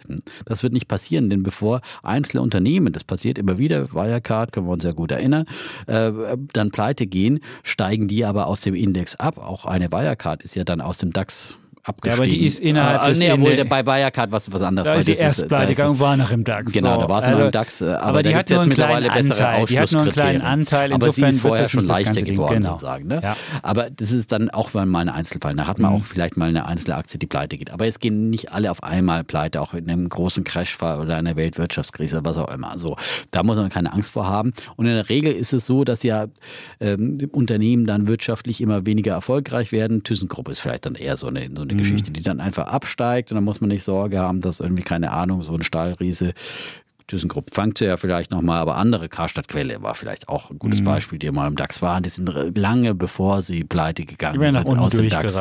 DAX abgestiegen und dann hatte man die nicht mehr in seinem Index und dann waren die sicherlich dann auch nicht mehr in einem Weltindex mit, mit vertreten, ja, wenn sie überhaupt jemals drin waren. So, also das ist ein dynamisches Ding und deswegen muss man sich da eben keine Sorgen machen, sondern man kann den eben halten und der verändert sich dynamisch, langsam wie ein großes Schiff, aber eben doch Verändert passt er sich sich. an. Ganz genau. Gut. Und das ist der, der, der, der Nachteil dieses großen Dings, man hat natürlich nie die dynamischen Aufsteiger so richtig groß gewichtet drin. Da hätte man dann besser einen MDAX, weil im MDAX sind ja die Werte drin, die nach oben aufsteigen. Der ist dynamischer, deswegen ist er auch besser gelaufen. Aber muss man auch sagen, wenn was dynamischer ist, dann schwankt es mehr. Und wenn es mehr schwankt, hat es mehr Risiken. Dann hat es zwar eine höhere Rendite, aber wenn man es ja risikoadjustiert sagen, macht, ist macht es dann man dann den MCI ähm, ACWI IMI. IMI, wo IMI. dann eben kleinere Werte auch noch Ja. mit drin sind. Da sind ja dann über 5000 drin, glaube ich. Ne? Ja. Im ACWI, wenn es den gibt, das haben wir auch schon oft erzählt, dass natürlich der IMI die idealere Version ist, gibt es aber nicht bei Mhm. allen Brokern und so weiter fort. Ansonsten ist man mit einem ACWI unserer Basisempfehlung auch Unterschiede immer, sind immer nicht so gut groß. bedient und FTSE All World ist das Pendant, äh, das es dann bei anderen gibt. Äh, Das ist äh, vergleichbar. Jetzt kommt Norbert aus Barcelona. Eigentlich müsstet ihr dir aus Ja. dem Herzen sprechen. Er sagt nämlich, er ist skeptisch gegenüber Krypto. Aber er will in Krypto investieren. Also das ist natürlich eine gespaltene Persönlichkeit. Nein, der will einfach, der ist einfach, genau das ist mein, ich bin nicht skeptisch gegenüber Krypto, aber der ist einfach, das ist die Idee, da musst du einfach irgendwie mit dabei sein. Ja, und nicht mit einem das- großen Anteil, mit einem kleinen Anteil. Und das kann ich super verstehen, weil der, das Upside ist Du bist unendlich. ja hier so eh der und das Downside, Krypto-Fanatiker. ich bin doch kein Fanatiker. Wenn du mein Ja. Portfolio angucken würdest, würdest du sehen, wie wenig hat der davon. Ich habe gerade mal irgendwie relativ wenig in, in Bitcoin und vielleicht habe ich, wenn ich Gold und Krypto zusammennehme, habe ich vielleicht 3% meines Okay. Portfolios. Das ist doch jetzt kein. Ich finde, da- das hat seine Berechtigung und ich finde, das ist eine, eine spannende Welt, da muss man dabei sein. Und er fragt jetzt, gibt es ETFs? Ja, die gibt's. Ich würde dann einfach mir sagen, man nimmt einen Bitcoin-ETF und man nimmt einen Ether-ETF. Da gibt es jeweils zwei, einen von Van Eck und einen von Han ETF. Also gibt es jeweils zwei. Ich würde aber den von Van Eck nehmen, der ist günstiger. Der Nachteil von diesen Dingern ist, dass man nicht 24-7 handeln kann, weil bei den Kryptobörsen kann man ja 24-7, also man kann sieben Tage die Woche, 24 Stunden handeln. Mit diesen Dingern kann man natürlich dann nur handeln, wenn auch die Börsen offen sind. Der zweite Nachteil, wenn man ETFs hat, wenn man Kryptowährungen hat, sind die nach einem Jahr steuerfrei. Wenn das so, weil das wie, ja, wie so Sonderdinger gemacht wird, wahrscheinlich wird das Finanzamt irgendwann kommen, wird sagen, das geht nicht mehr so. Es sollen wir auch nicht alle Finanzämter so durchgehen lassen. Aber wenn man normale Kryptowährungen hat, also wirklich Krypto und nicht als Finanzprodukt, also als ETF oder als äh, Zertifikat oder was auch immer, hat man sogar nach einem Jahr die Sachen steuerfrei. So. Das, und wenn man es als ETF macht, ist es einfacher, man muss nicht extra noch so ein Wallet machen oder auf irgendeiner Börse was eröffnen, sondern kann es einfach normal in seinem Depot mitmachen lassen. Und wie gesagt, ich habe es als, ich habe noch dieses alte von Tobel Zertifikat von Bitcoin. Das macht nicht, auch nicht 100 Prozent das mit, sondern nur so zu 99 Prozent, aber es ist völlig okay. So.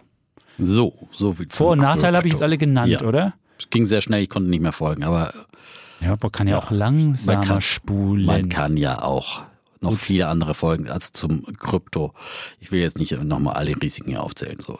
Nein, Aber, natürlich ist ja, das so. Wie gesagt, ist, ist wenn jemand da mit einem, zwei Prozent da seines Vermögens, ja. ist, dann ich mein, will der dabei soll sein. das halt haben, ja, äh, und soll da ein bisschen Geld verlieren, meinetwegen. Aber äh, ich glaube, das Problem ist ja, dass viele da draußen, die in den letzten Wochen einfach äh, nur Krypto Anste machen, das will nur ich Krypto nie machen, machen. Und, Nein. oder ganz großen Teil Krypto machen und ähm, nee. dann kann man halt wirklich sowas von auf die Nase fallen und jetzt schmiert es gerade. Das ist genauso, so. wenn man nur Tech-Werte hat und kein Basis im Depot. Es ist nichts anderes. Nur Krypto ist das Ganze nochmal mit einem Hebel drin. Das ist halt nochmal eine Runde. So, ja. jetzt keine Kryptodiskussion an dieser Stelle. Heute ist ja QA angesagt und da gibt es von äh, Simon aus Frankfurt, 22-jähriger Jurastudent, der dank uns, wie er schreibt, seinen Lohn als Werkstudent in ETFs investiert, hat da schon ein Portfolio aufgebaut und würde gerne nochmal ein bisschen mehr in den Bereich erneuerbare Energien diversifizieren. Anlass hier ja, Biden und der Klimagipfel, der wirklich hier nochmal richtig ordentlich die Klimaziele der USA hochgelegt hat, muss man wirklich sagen. Toll, wie Biden jetzt hier vorangeht. Das war höchste Zeit, dass die USA hier wieder einsteigen und jetzt der Welt auch ein Vorbild sind, vorangehen. Man weiß noch nicht, was in vier Jahren passiert. Das muss man immer dazu sagen. Ja, man, das weiß man nie. Ja. Weil du kannst mit einem Presidential Act kannst du das alles wieder streichen. Das ja, ist immer so ein ja. bisschen, ich glaube, das größte Risiko ist der nächste Präsident da. Also muss man wissen. Ja, gut, es gibt immer Risiken, ja, aber das ist auf jeden Fall mal gut, dass wir einen anderen Weg eingeschlagen haben, ja. Es, ist, äh, es gibt keine Garantie für die Zukunft. So, und dann kann aber in vier Jahren auch schon viel eingeschoben werden, was dann nicht mehr rückgängig gemacht so wird an Investitionen. Und was dann mal steht, wird ja nicht wieder abgerissen, ja, an äh, Solaranlagen und was auch immer ja da passiert und äh, ähm, Ladestationen für E-Autos und dann kannst du irgendwann eine Entwicklung auch nicht mehr stoppen, auch nicht mit dem Presidential Act. Also da würde ich mir jetzt mal nicht so viele Sorgen machen. So, und ähm, und wie gesagt, er gibt vor allem ein Vorbild für die Welt, die anderen ziehen mit, China und, und so weiter kündigen auch. Also andere haben ihre Klimaziele erhöht, zum Beispiel Kanada, aber viele andere haben auch sich sehr, sehr positiv geäußert. So, um das jetzt nicht zu, zu ausführlich zu machen. Wissen, was er für will ETFs. jetzt wissen, was für ein ETF er nehmen soll. Lieber den iShares Global Clean Energy, schon mehrfach bei uns ja auch hier empfohlen, auch schon vor viel längerer wir Zeit. Wir empfehlen nichts, wir geben nur Ideen. Bestimmt, genau, Danke. als Idee empfohlen sozusagen. zum Eine Idee gegeben. Empfohlen, nicht zum Kaufen. Zum Nachdenken, ganz genau. Genau, das also nochmal an dieser Stelle ganz ausführlich gesagt. Ja. Also wie geben wirklich nur Ideen hier. So. Oder den Luxor New Energy, auch gerade wo wir heute so intensiv dann über einzelne Produkte sprechen. Auch das sind alles nur Ideen, bitte selber nochmal nachlesen. Gerade hier wieder bei Just ETF zum Beispiel, dann die ETFs dann überprüfen. Da muss man halt einfach wieder sagen, wir haben es auch schon oft gesagt, das Problem beim iShares Global Clean Energy ist zum ist Beispiel ist nicht mehr. Plug sagen, Power es, hat sich, es hat sich komplett geändert. Die haben Was? das Ding umgebaut und Echt? zwar diese Woche haben die es gebaut. Komm, ich habe das auch. Ja, genau. Das ist, das ist die, das ist die die haben ja in, in, kurzen, das Problem, wie es, und das hat er ja auch geschrieben, dass dieser iShares Global Energy hatte teilweise ja 20% Plug Power. Da waren immer nur 30 Werte drin und diese 30 Werte waren so Zockerdinger drin. Deswegen ging das Ding hoch, runter. Das konnte man so als Wasserstoff und High-Speed-Dingens nehmen. Und jetzt haben sie 137 Werte drin und unsere berühmte Plug Power, ich, ich guck mal hin, wo die jetzt steht, die hat jetzt nur noch 3,6 Prozent in dem ganzen Ding. Und wer jetzt groß drin ist, ist Vestas mit 8,5 Prozent.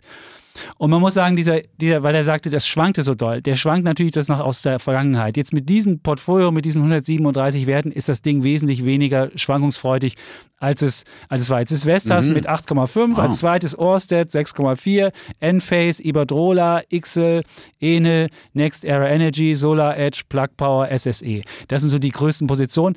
Und der Luxor hat wirklich das Problem, da ist Schneider Electric mit 18,3 Prozent drin. Das ist so ein Ding, Luxor ist eine französische Gesellschaft und irgendwie haben die französische Werte da rein. Aber ich weiß nicht warum, 20 Prozent Frankreich und dass Frankreich jetzt der Vorreiter auf grüner Energie ist, das müsste mir noch jemand erzählen. Deswegen würde ich den auf keinen Fall mehr nehmen. Da ist nämlich Schneider Electric mit 18, Vestas mit 9 und dann Carrier Global und dann ST Microelectronics, äh, was? Ist auch ein äh, Chipwert. Ein Chipwert, ja. Genau. Aber und es gibt aber noch einen anderen, der jetzt neu dazukommt, ist nämlich von Invesco, Global Clean Energy. Da sind 120 Titel drin und der ist gleichgewichtet. Also wer jetzt keine Gewichtung haben will, sondern diese 120 Titel gleichgewichtet drin haben will und dann ist genauso Plug Power mit 0, 9,6 wie alle anderen auch drin. Natürlich, wenn eine Aktie mal mehr steigt, dann nimmt die auch mal ein größeres Gewicht ein. Das ist jetzt gerade der Fall. Da ist jetzt AFC Energy mit 1,2 Prozent drin. Aber normalerweise hat jeder Wert in diesem Ding 0,96 Prozent. Und den, also wenn ich jetzt einen nehmen würde, würde ich den nehmen, weil da ist wirklich mhm. nichts hochgewichtet. Und das ist wirklich, der heißt Invesco Global Clean Energy, genauso wie iShares, gibt es neuerdings und den müsste man auch in Deutschland kriegen. Also es ist ja immer das Problem mit diesen Invesco-Fonds, dann ist das Datenblatt nicht verfügbar, mhm. dann dürfen die nicht verkauft werden von Pri an Privatanleger. Das ist wirklich ein Riesenproblem mit diesen, dann ist das nicht nach USITS aufgelegt, dann darf der Fonds nicht. Es ist wirklich ärgerlich, aber den müsste man jetzt auch in Deutschland kriegen. So. Es gibt drei und den würde ich nehmen, ja. wenn mich jemand Das ist fragt. noch eine super. Aber da habe ich wieder was gelernt hier zum Global Clean Energy. Ich ja, hab wir ja haben da eine Geschichte gemacht bei AAA heute und dann habe ich das auch so erzählt, wie du es erzählt hast. Und dann bekam ich natürlich gleich Post. Ah. Und ich wusste, dass das Ding irgendwann umgestellt wird, aber ich wusste nicht, dass er schon diese Woche umgestellt ist. Und dann guckte ich nach und merkte so. Ich habe extra in meinem Reuters nachgeschaut, da ist nämlich noch die alte Aufstellung drin. Da ist noch Black ja, ja, die haben es umgestellt. Aber das ist, siehst du, selbst wenn du in einem Reuters-Terminal nachguckst, kriegst du nicht immer die aktuellsten Informationen. Dafür ist der günstiger gut. als der Bloomberg. So. Ja. Ja, muss ja auch irgendwie, muss es ja auch sein. So, mhm. aber vielleicht eins dazu noch, weil ich habe über das Thema ähm, beiden Klimagipfel und äh, Chancen für Anleger auch heute an diesem Freitag, an dem wir aufzeichnen, dann noch mit Jörg Weber von Eco-Report, den habe ich auch schon öfters mal hier empfohlen, die, die Seite, wo man sich wirklich gut zu Themen, zu insgesamt zu Ökoanlagen, aber auch zu ETFs und, und direkten Fonds äh, informieren kann. Ähm, habe ihn gefragt, äh, welche Aktien er empfehlen würde und er meinte, ja, Wind und Solar ist jetzt auch schon gut gelaufen, würde mhm. jetzt momentan auch gar nicht so direkt empfehlen wollen. Und er nannte folgende Namen, die Umweltbank, aus Nürnberg übrigens, Abowind, ABO Wind, die Abo hast du. Ja, die, die, sogar mal hier, die hat uns hier mal einen, einen Hörer, Hörer empfohlen, der, mit dem ich gejoggt Oder mit dem du gejoggt bist, ja. Mit dem hat er, ja, fand ja. er auch interessant. Abowind. Und Energiekonto. Das waren so, so seine drei Abowind. Empfehlungen von Jörg Weber. Also, wie gesagt, Eco-Reporter für alle, die sich interessieren, auch zu Coole ETFs Seite. und so gibt es da wirklich sehr, sehr viele Informationen. Jetzt muss ich mal gucken, ob ich reich bin. Dann würde ich hier nämlich gehen. Dann kannst du ja so. alleine zu Ende machen. Das sage ich dir. Ich du mit deinen Bitcoins und Abo-Wind hier. Dann. Ja, ja, hey, ich habe leider nicht so viel gekauft. So, jetzt kommt noch mal eine komplizierte Frage, die darfst du wieder beantworten. Ich, ich muss das bei Abo-Wind gucken. Kann ich mal gucken hier? Abo-Wind? Also, ah, ich lese mal die Frage vor. Manuel aus Finnland hat uns geschrieben. Ja, also. Alter, umrunden wirklich ich habe da richtig Gewinn mitgemacht. Ja, Wahnsinn. Die ist heute sogar gestiegen. Das ist wahrscheinlich auf der Defner-Sendung drauf. Wahrscheinlich, hier. Ja. Sieht den ganzen Zuschauer von der Börse am Abend auf eine Aktie stürzen. Ähm, ja.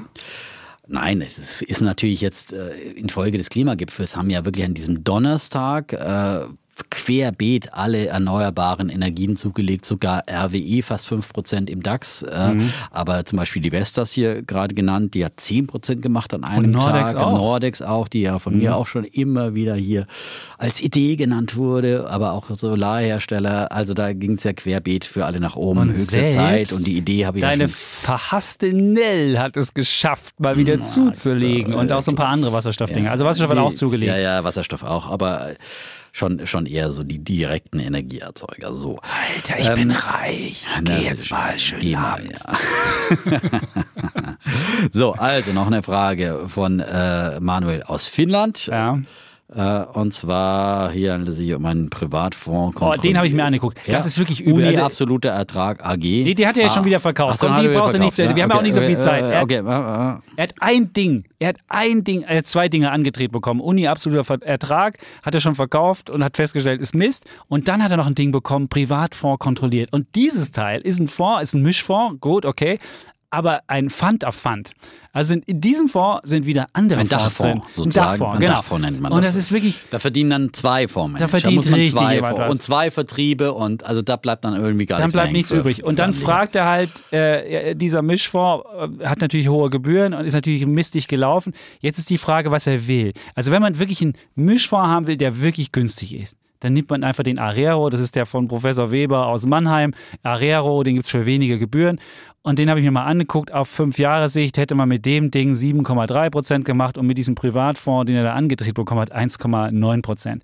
Also im Unterschied 4,8 äh, Prozentpunkte Unterschied. Und ehrlich, das ist dieser Privatfonds, ich würde ihn sofort verkaufen. Und da wird auch kein langes erzählen. Und da muss man sich halt überlegen, wollte man, als man das angelegt hat, einen Mischfonds haben, wo man auch ein bisschen stabilere Komponenten drin hat, dann kann man den, wenn man, wer einen Mischfonds kaufen will, weil er einen Mischfonds haben will, ich würde das nie machen, aber wer das will, nimmt den Arero und der ist wirklich, das ist der Mischfonds nach wissenschaftlichen Kriterien zusammengestellt. Mhm. Der Weber verdient daran fast nichts und das ist wirklich einer aus, der hat das aus einer Leidenschaft rausgemacht und nicht, weil er Geld verdienen will. Sehr schön. Titus fragt, also wir müssen so ein bisschen Gas geben, mal wieder. Äh, Titus fragt, äh, und eigentlich haben wir die Frage schon beantwortet, genau. äh, ähm, dass, äh, ob ein ETF denn äh, der passiv gemanagt ist, äh, äh, sich gar, gar sich verändert. Sich Und der verändert genau, sich, genau. Das war die, gerade die Frage nach der dynamischen Veränderung, was ich gerade beantwortet habe. Weißt du, was ich jetzt mal sage? Nicht nur, weil ich hier meinen Abo-Wind, meinen Abo-Windgewinn gleich feiern will, dass wir, wir machen einfach jetzt noch die letzte Frage von Anne zum Zinseszinseffekt, ja. weil das ist nämlich wirklich der Effekt, der uns so, so einen Aha-Effekt liefert. Und die letzten Fragen zu Aktien, die machen wir das nächste Mal, weil okay. wir müssen ja unsere Hoodies hier noch. Ich meine, ey, ja, wir haben jetzt eine Stunde ja. und 17 Minuten. Und äh, wir wollen es nicht über, überziehen wieder und in die so Länge ziehen. Das macht keinen Sinn. Und wir reden und wir auch nicht so langsam, dass die Leute es mit genau. dreifacher Geschwindigkeit hören so können, um schneller durchzukommen. So ist es. Nee, und es macht auch keinen Sinn, dann nur durchzuhasten, dann wird sie auch nicht, überhaupt nicht mehr funktionieren. So ist es. Genau. Aber komm, jetzt kommt Anne und da gibt es Trommelwirbel, weil das dun, ist wirklich dun, eine Frage, dun, die ist nämlich, die, das ist die Grundidee allen Anlegens, der allen langfristigen Anlegens. Der Schneeballeffekt. Der Schneeballeffekt, genau. Ja, kann gleich auf die Phrasenliste mit draufkommen. Ja. Schnee, äh, haben wir den, ist der drauf mit auf der Schneeballeffekt? Ich habe jetzt nicht alle auswendig gelernt. Ja. Aber der also Schneeballeffekt also, ist einer. Ja, also das ist der Zinseszinseffekt. Ja. Wie genau, genau kommt es bei ETFs zu dem vielbeschworenen beschworenen, grandiosen Zinseszinseffekt. Den restlichen Text musst du nicht vorlesen, weil es ist wirklich einfach erklärt. Weil sie fragt halt einfach nur, hat es mit Dividendenzahlungen zu tun und muss ich dann dafür einen Dividenden-ETF haben, Nein. der Dividenden ausschüttet. Hat auch das damit zu tun. Der damit ausschüttet ja. und kann ich erst, wenn ich ausschütte, irgendwie einen Zinseszinseffekt haben. Muss man sagen, eben nein. Nein. Also nein. nein. Ausschüttung oder wiederanlegend, Hauptsache, es gibt eine Rendite und es gibt quasi, der Zins ist halt einfach die Rendite, die das Ganze bringt und mhm. die sich dann selber vermehrt. Genau, es ist, also nehmen wir an, wir haben, wir haben, wir haben 100 Euro ist ein ETF und der legt 10% zu. Und dann ist er im nächsten Jahr, steht er bei 110. Und wenn der jetzt wieder 10% im nächsten Jahr zulegt, also wir haben 10 Euro haben wir Differenz bei 10% Gewinn. Und wenn von diesen 110 wieder 10% zulegt, ist er im nächsten Jahr bei 121. Also ich habe 11 Euro plus gemacht. Und wenn ich jetzt am nächsten Jahr das wieder habe, die 121, 10 Prozent, dann habe ich 133, 146, 161, 177, 195. Man kann das mit einer Excel-Tabelle genau. machen. Aber wenn sieht, man nochmal am Anfang bleibt bei den 110, ja. ne? also die, die, die äh, im nächsten Jahr dann die, äh, der eine Euro auf mhm. die 10 Euro des ersten Zinses, ja, das ist der Zinseszins. Ganz ja? genau. Und das ist dann eben dieser Vermehrungseffekt, ja. ja. Und, und, der wird wieder angelegt. Und diese 10 Euro werden wieder mit 10% verzinst. Und deswegen beim 1 Euro dann mehr, weil die 10 Euro dieser Zinseszinseffekt sind. Und da man natürlich immer mehr Zinseszins hat, wird der natürlich immer größer. Genau. Der Schneeball rollt den Berg runter. Man hat diesen wunderbaren Warren Buffett-Fall, wo er gesagt hat, man muss nur den richtigen Schnee finden, den richtigen Berg und dann lässt man es runterrollen und es funktioniert wunderbar. Und deswegen, und weil sie sich dann eben Sorgen hat, gemacht hat, wenn ich jetzt da eine Amazon-Aktie drin habe, die eigentlich keine, keine Dividende bezahlt, dann hat damit nichts zu tun. Nee. Solange die, die, die Amazon-Aktie wunderbare Rendite erwirtschaftet ja. und diese Rendite eben nicht rausgenommen wird. Wenn man natürlich sagt, ich nehme jedes Jahr meinen Gewinn raus, ja, dann habe ich keinen Zinseszinseffekt dann mehr. Dann ist er weg. Das ist klar, sondern die muss thesaurierend wieder angelegt werden, die Rendite, ob es jetzt eine Dividendenrendite ist, die ausbezahlt wird, oder äh, ob es die, die Rendite ist, die normalerweise durch die Kursentwicklung zustande kommt. Das ist ja immer noch der Hauptteil der Wertentwicklung und der Rendite. Äh, und dann vermehrt sich das alles wie von selbst aus Wunderhand. Und das ist äh, wie bei dieser Schachgeschichte immer wieder ja, ja. ein Wunder, das wir Menschen kaum verstehen können die Wunder des exponentiellen Wachstums. Wir lernen sie auf der negativen Seite ein bisschen bei, in Corona-Zeiten äh, und ähm, genauso funktioniert das dann eben auch im positiven Bereich mit Renditen und Erträgen. Und man kann einfach immer wieder solche Spiele machen und sich bei äh, zinsenberechnen.de zum Beispiel oder anderen. Die ist gut, zinsenberechnen.de, das ist so ein einfaches Ding. Da kann genau. man nach allen Sachen gucken. Man kann auch einfach sagen, ich habe 100 Euro am Anfang und habe aus den 100 Euro innerhalb von 20 Jahren 500 gemacht. Was ist die durchschnittliche Rendite gewesen? Auch das kann man machen, das ist so wunderbar. Und bei Amazon muss ich noch sagen, das hatten wir als AAA-Idee. Und jetzt habe ich hier unser Manuskript aufgemacht. Wir haben immer so ein Google Docs, wo wir fortlaufen, alle AAA-Folgen drauf haben, die mittlerweile schon, weiß ich nicht, wie viele tausend Seiten hat.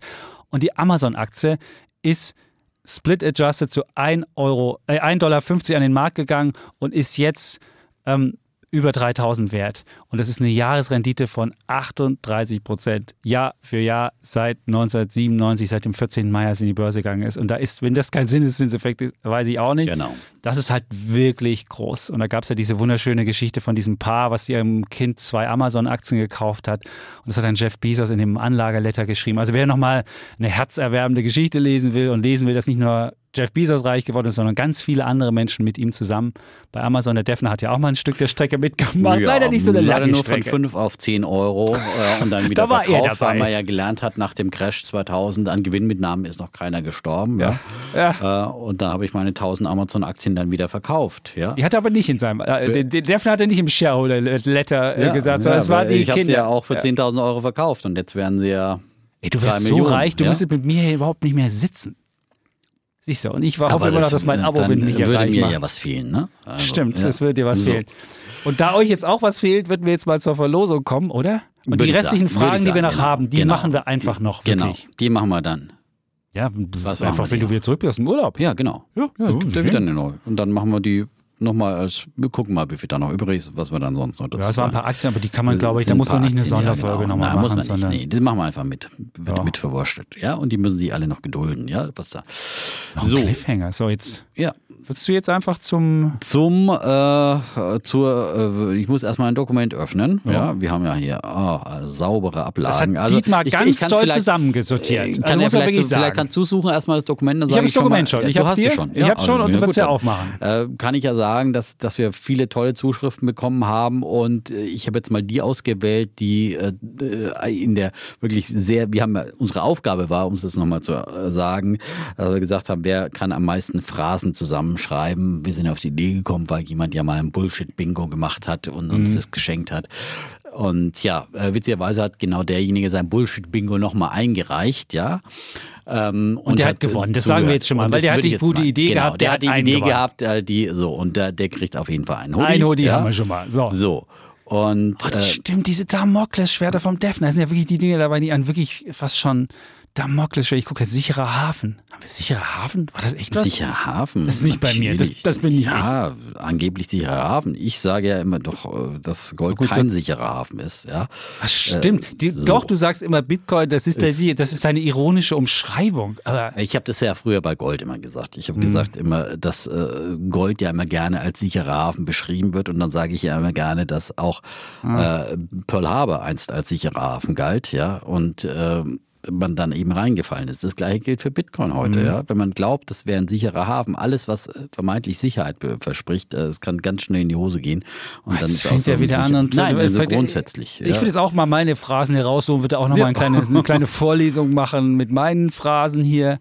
Oh, die legendären Badehosen und Katzenfotos. Also wer noch nicht bei Instagram uns folgt, der muss es unbedingt machen. Es gibt Badehosen und Katzenfotos von mir. Und von dir gibt es dieses eine Bild, wo du am Berg stehst mein mit den Waden. ja. Wunderbar. Und mit diesem Genau. riesen Fahrrad. Und mit Bart gibt es den Defner. Ja, und jetzt mit Hoodie, ja, immer wieder. Hast du es auch schon? Hast du es schon gemacht mit Hoodie? Ja, ich habe heute ja in, im Prenzlauer Berg mein Hoodie-Foto gepostet. Ja, kam auch sehr gut an. Wo ich Habe ich noch gar nicht Ich hab gesehen. Doch, ich Wann hab hast du das gemacht? My Hood and my Hoodie. Ja.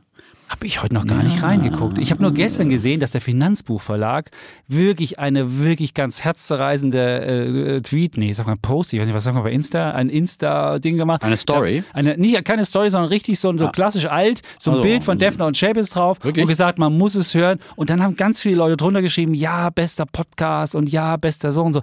Also wirklich wunderbar. Gut, wir Gut. haben auch zwei Bücher vom Finanzbuchverlag vorgestellt in dieser Folge. Das waren zwei Bullen.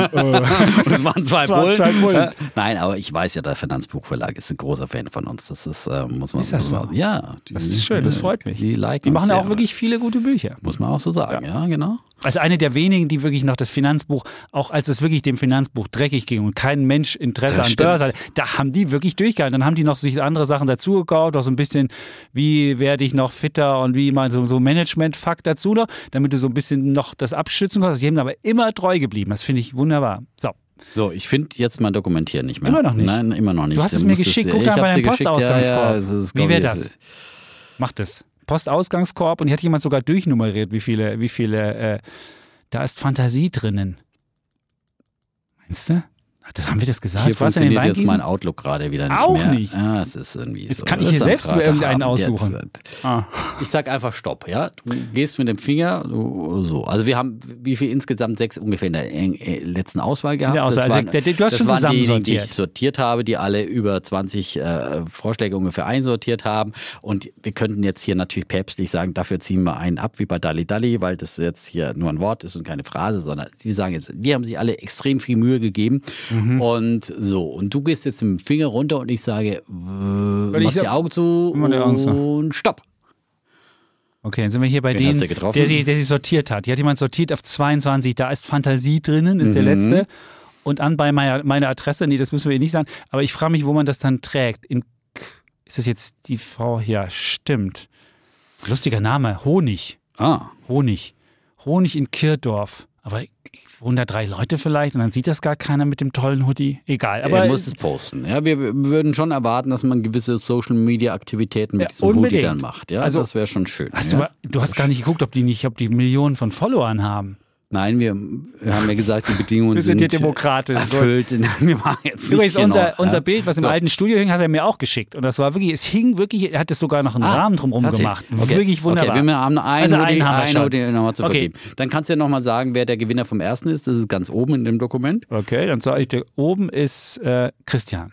Christian. Christian. Herzlichen Glückwunsch. Mehrfach Bullshit-Bingo. verdient. Der ist Erfinder ja des Bullshit-Bingo. Ja, das Ja. Defner und Das Defner und Chapitz Bullshit-Bingo, Genau, ja. Bullshit-Bingo gibt es überall. in der Management-Welt, ich bitte dich. ist klar. Das ist Defner und Chapitz jetzt hier auch die Sachen, Bullshit-Bingo. ich, nee. So. Ich finde, den finde ich ja hier cool, aber ich muss die Augen zumachen, ich mache einfach hin und her und dann machst du irgendwie. Okay, du darfst jetzt noch einen aussuchen. Ich darf einen aussuchen? äh, Einen Schönheitspreis sozusagen, ja? Also wir sind hier. Ich darf einen Schönheitspreis. Ja, ein Schönheitspreis. Ja. Episode, das ist schon gut, wenn, wenn, wenn, wenn von mir was oben steht, das finde ich schon mal gut.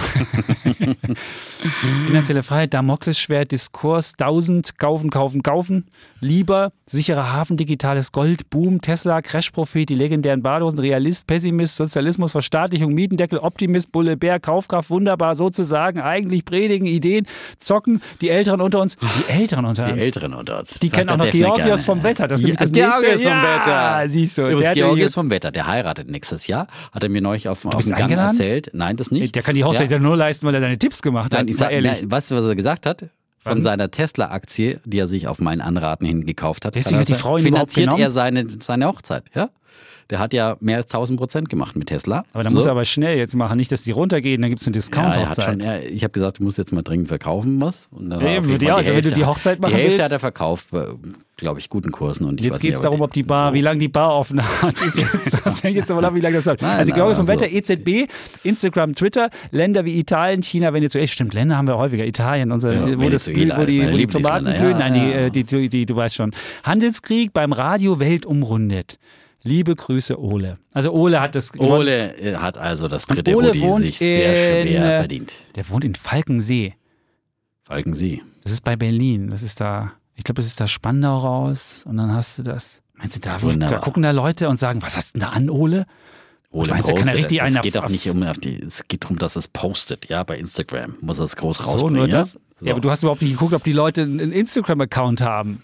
Nein, ich. Und er ist er bei Signal und irgendeine Ja, komische ich auch Signal-Gruppe mit lauter, mit äh, lauter ja, irgendwie ja, Verschwörungsullis äh, und dann ist das Telegram irgendwie, ist weiß ich das, nicht. ja, so. Achso, stimmt, Entschuldigung. So, also nein, solche Hörer haben wir nicht. Ja. Jetzt haben wir die Welt umrundet, jetzt anderthalb Stunden rum, es reicht auch umrundet. wirklich. Genau, es ist gut. Es ist ich feiere jetzt meine. Abo-Windgewinne und du feierst deinen äh, Urlaub und wir wollen ganz viele Bilder sehen, wie du über den Tegler See deine Freundin äh, kutschierst.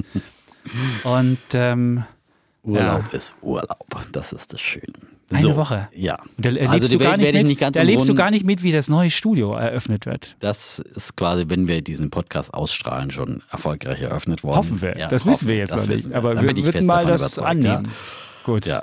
Wir haben hier einen Neubau hier, wo wir uns jetzt ja Genau. auch gerade und es ist befinden und endlich soweit. Es ist endlich soweit. Wir durften es ja nicht mal ankündigen, ja, weil Ja, so einmal auch, kritisch. Der hatte auch einen guten Grund. Wir, haben auch ab einmal und zu mal- verschieben müssen. Wir mussten Also, mal verschieben, ja, Ja. aber es ist, ist äh, Rom wurde auch nicht an einem Tag erbaut. Sehr schön. Aber das Studio ist wirklich wunderschön. Großartig. Wenn nicht die zwei Kameras aufeinander zufahren und sich wie so Robos, so, so, so, wie Defner und Chapels, bong.